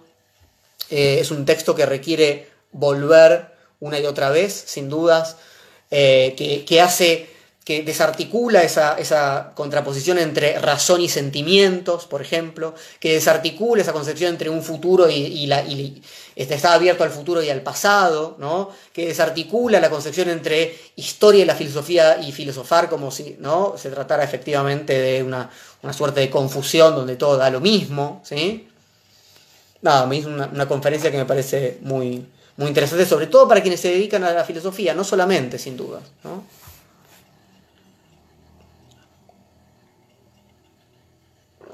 Bueno. A ver, vamos a leerlos un poquito. Bueno, gracias, gracias por sus agradecimientos. Eh, Mayra sin filtro pregunta, ¿la determinación afectiva serían los sesgos cognitivos? No. Eh, o sea, en todo caso, quizás lo que hoy en día se llaman sesgos cognitivos sería un modo bastante impropio de esta determinación afectiva. Em, o sea, por eso digo, no quiero reducir lo que Heidegger llama determinación afectiva a lo que hoy llamamos sesgos cognitivos. Creo que lo que hoy llamamos sesgos cognitivos es una suerte de reducción de lo que Heidegger llama determinaciones afectivas. La Befindlichkeit. Bueno, a ver, dice Sir Toxic. Podemos decir que este no escuchar el ente se le puede llamar un de ser o hacer, ergo una alienación. Bueno, sí, sí.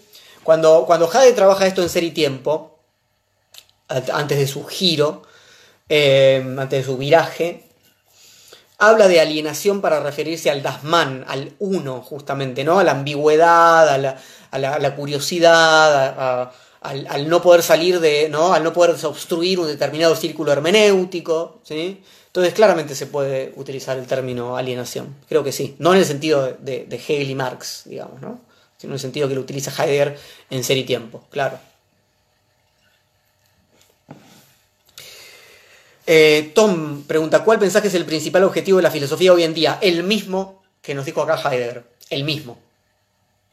Ayudar a abrir los oídos para una escucha de, de lo que somos, no en un sentido antropológico, ¿no? Eh, cartesiano, ¿no? Em, pero eso, ayudar a desobstruir, ayudar a, hacernos sensibles a esas disposiciones afectivas, em, ayudar a no falsear los, los, caminos que nos llevan a responder rápidamente, ayudar a demorarnos, eh, eh, ayudar a, ponernos al servicio del lenguaje, a, escuchar nuestras herencias de otra manera, los mismos. Abrirnos a ese asombro, Dice ahí en Instagram Mari Suruera, conservar el asombro ante el ser en el mundo de la posverdad sería el desafío de nuestra época. Es que yo creo, ahora tenía, tenía ganas hace rato de escribir al respecto, pero no sé si, si me dan los tiempos, pero yo creo que, la, que justamente el, problema que se nos presenta hoy en día entre la verdad y la posverdad eh, es una suerte de falseamiento otra vez de este problema, de orientarse, de orientarse en el sentido de la llamada del ser heideggeriano. Eh, porque nos parece que lo que único que tenemos que hacer es chequear bien los datos, digamos, ¿no? Y entonces ya uno se enfrenta a la posverdad yendo a ver efectivamente qué pasa con los datos y chequeando las fuentes. Y, me parece que, que justamente cuando decimos que estamos en la era de la posverdad, no decimos que estamos en la era de que nos comemos cualquier información falsa. O sea, lo decimos a nivel de lo que evidentemente decimos, pero estamos queriendo decir otra cosa. Estamos queriendo decir que ya no tenemos orientación, de que ya no tenemos camino, de que no. De que no sabemos, de que es esta maraña de, ¿no? De, representaciones arbitrarias y no sabemos distinguir, ¿no? Eh, donde, yo lo, pienso en términos también nichianos, ¿no? Donde hay una que está más viva, ¿no? Que, que, que, presenta en algún sentido un camino que otras, ¿no?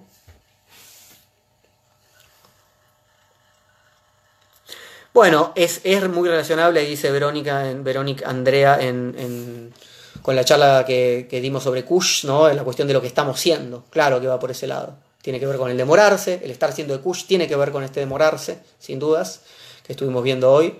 Y, la crítica técnica, a la técnica que está acá en Heidegger, aunque hoy no estuvo tan, tan profunda, pero está ahí presente, sobre todo al final, con esta idea de negación de la disposición afectiva, está también presente en Kush, sin dudas. Eh, Kush lo, toma un poco de Heidegger a esto, claro, claro. Emilio Malagrino, ¿para cuándo Agamben? Bueno, Agamben es muy heideggeriano, muy amigo de Heidegger y muy deudor de la filosofía heideggeriana. Hay una charla en YouTube que, donde cruzamos algo de Agamben, leímos un texto de Agamben y lo cruzamos con un, con un cuento de Cortázar, con Axolotl. Así que eso ya lo puedes ver en, en, el canal de YouTube. Y después, bueno, más adelante volverá Agamben sin dudas.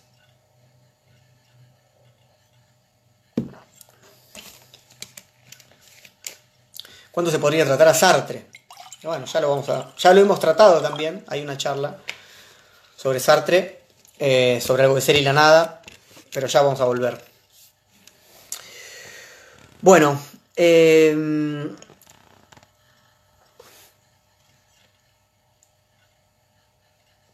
a ver, Fabio hizo una pregunta interesante.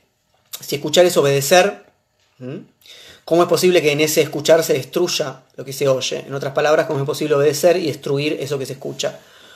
Uh, bueno, eh, justamente, justamente porque eh, la, aquello que hay que destruir y aquello a lo que hay que obedecer eh, aparecen, eh, digamos, en la misma herencia, como decíamos, en el mismo círculo hermenéutico, y, y solamente una, una, demora adecuada, una nariz adecuada, una escucha adecuada permiten esa distinción.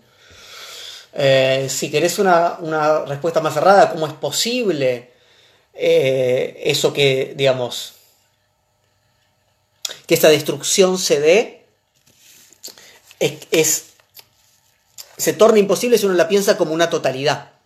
Por eso hay que hilar fino sobre lo que se desobstruye y lo que se no, y, lo que, y lo que no, sobre, y sobre lo que encamina. Digamos, eh, es lo que Heidegger dice a principio de Ser y Tiempo. Ya estamos bien orientados y al mismo tiempo desde, desde el mundo griego y ya estamos obstruidos del mundo griego. Entonces no hay que destruir en el sentido de aniquilar, sino hay que, hay que distinguir.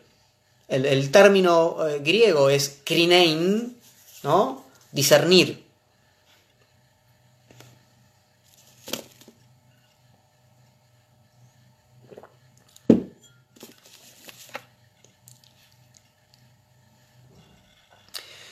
Eh, pregunta María Luján Barbieri si esa llamada tiene que ver con la llamada de la conciencia.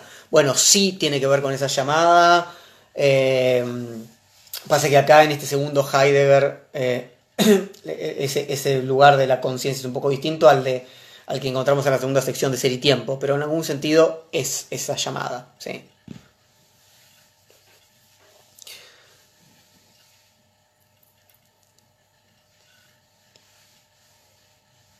Me hizo acordar, dice Tina Mingrone, a la charla de meritocracia cuando hablabas de poder es querer, detenernos, revisarnos y no seguir a la meta. Si algo no te mueve, bueno, exacto, exacto. Pero hay que ver un poco qué es aquello que mueve. No o sea, no dar por supuesto aquello que nos mueve, justamente. No dar por supuesto, no, no preinterpretarlo siempre de la misma manera, etc.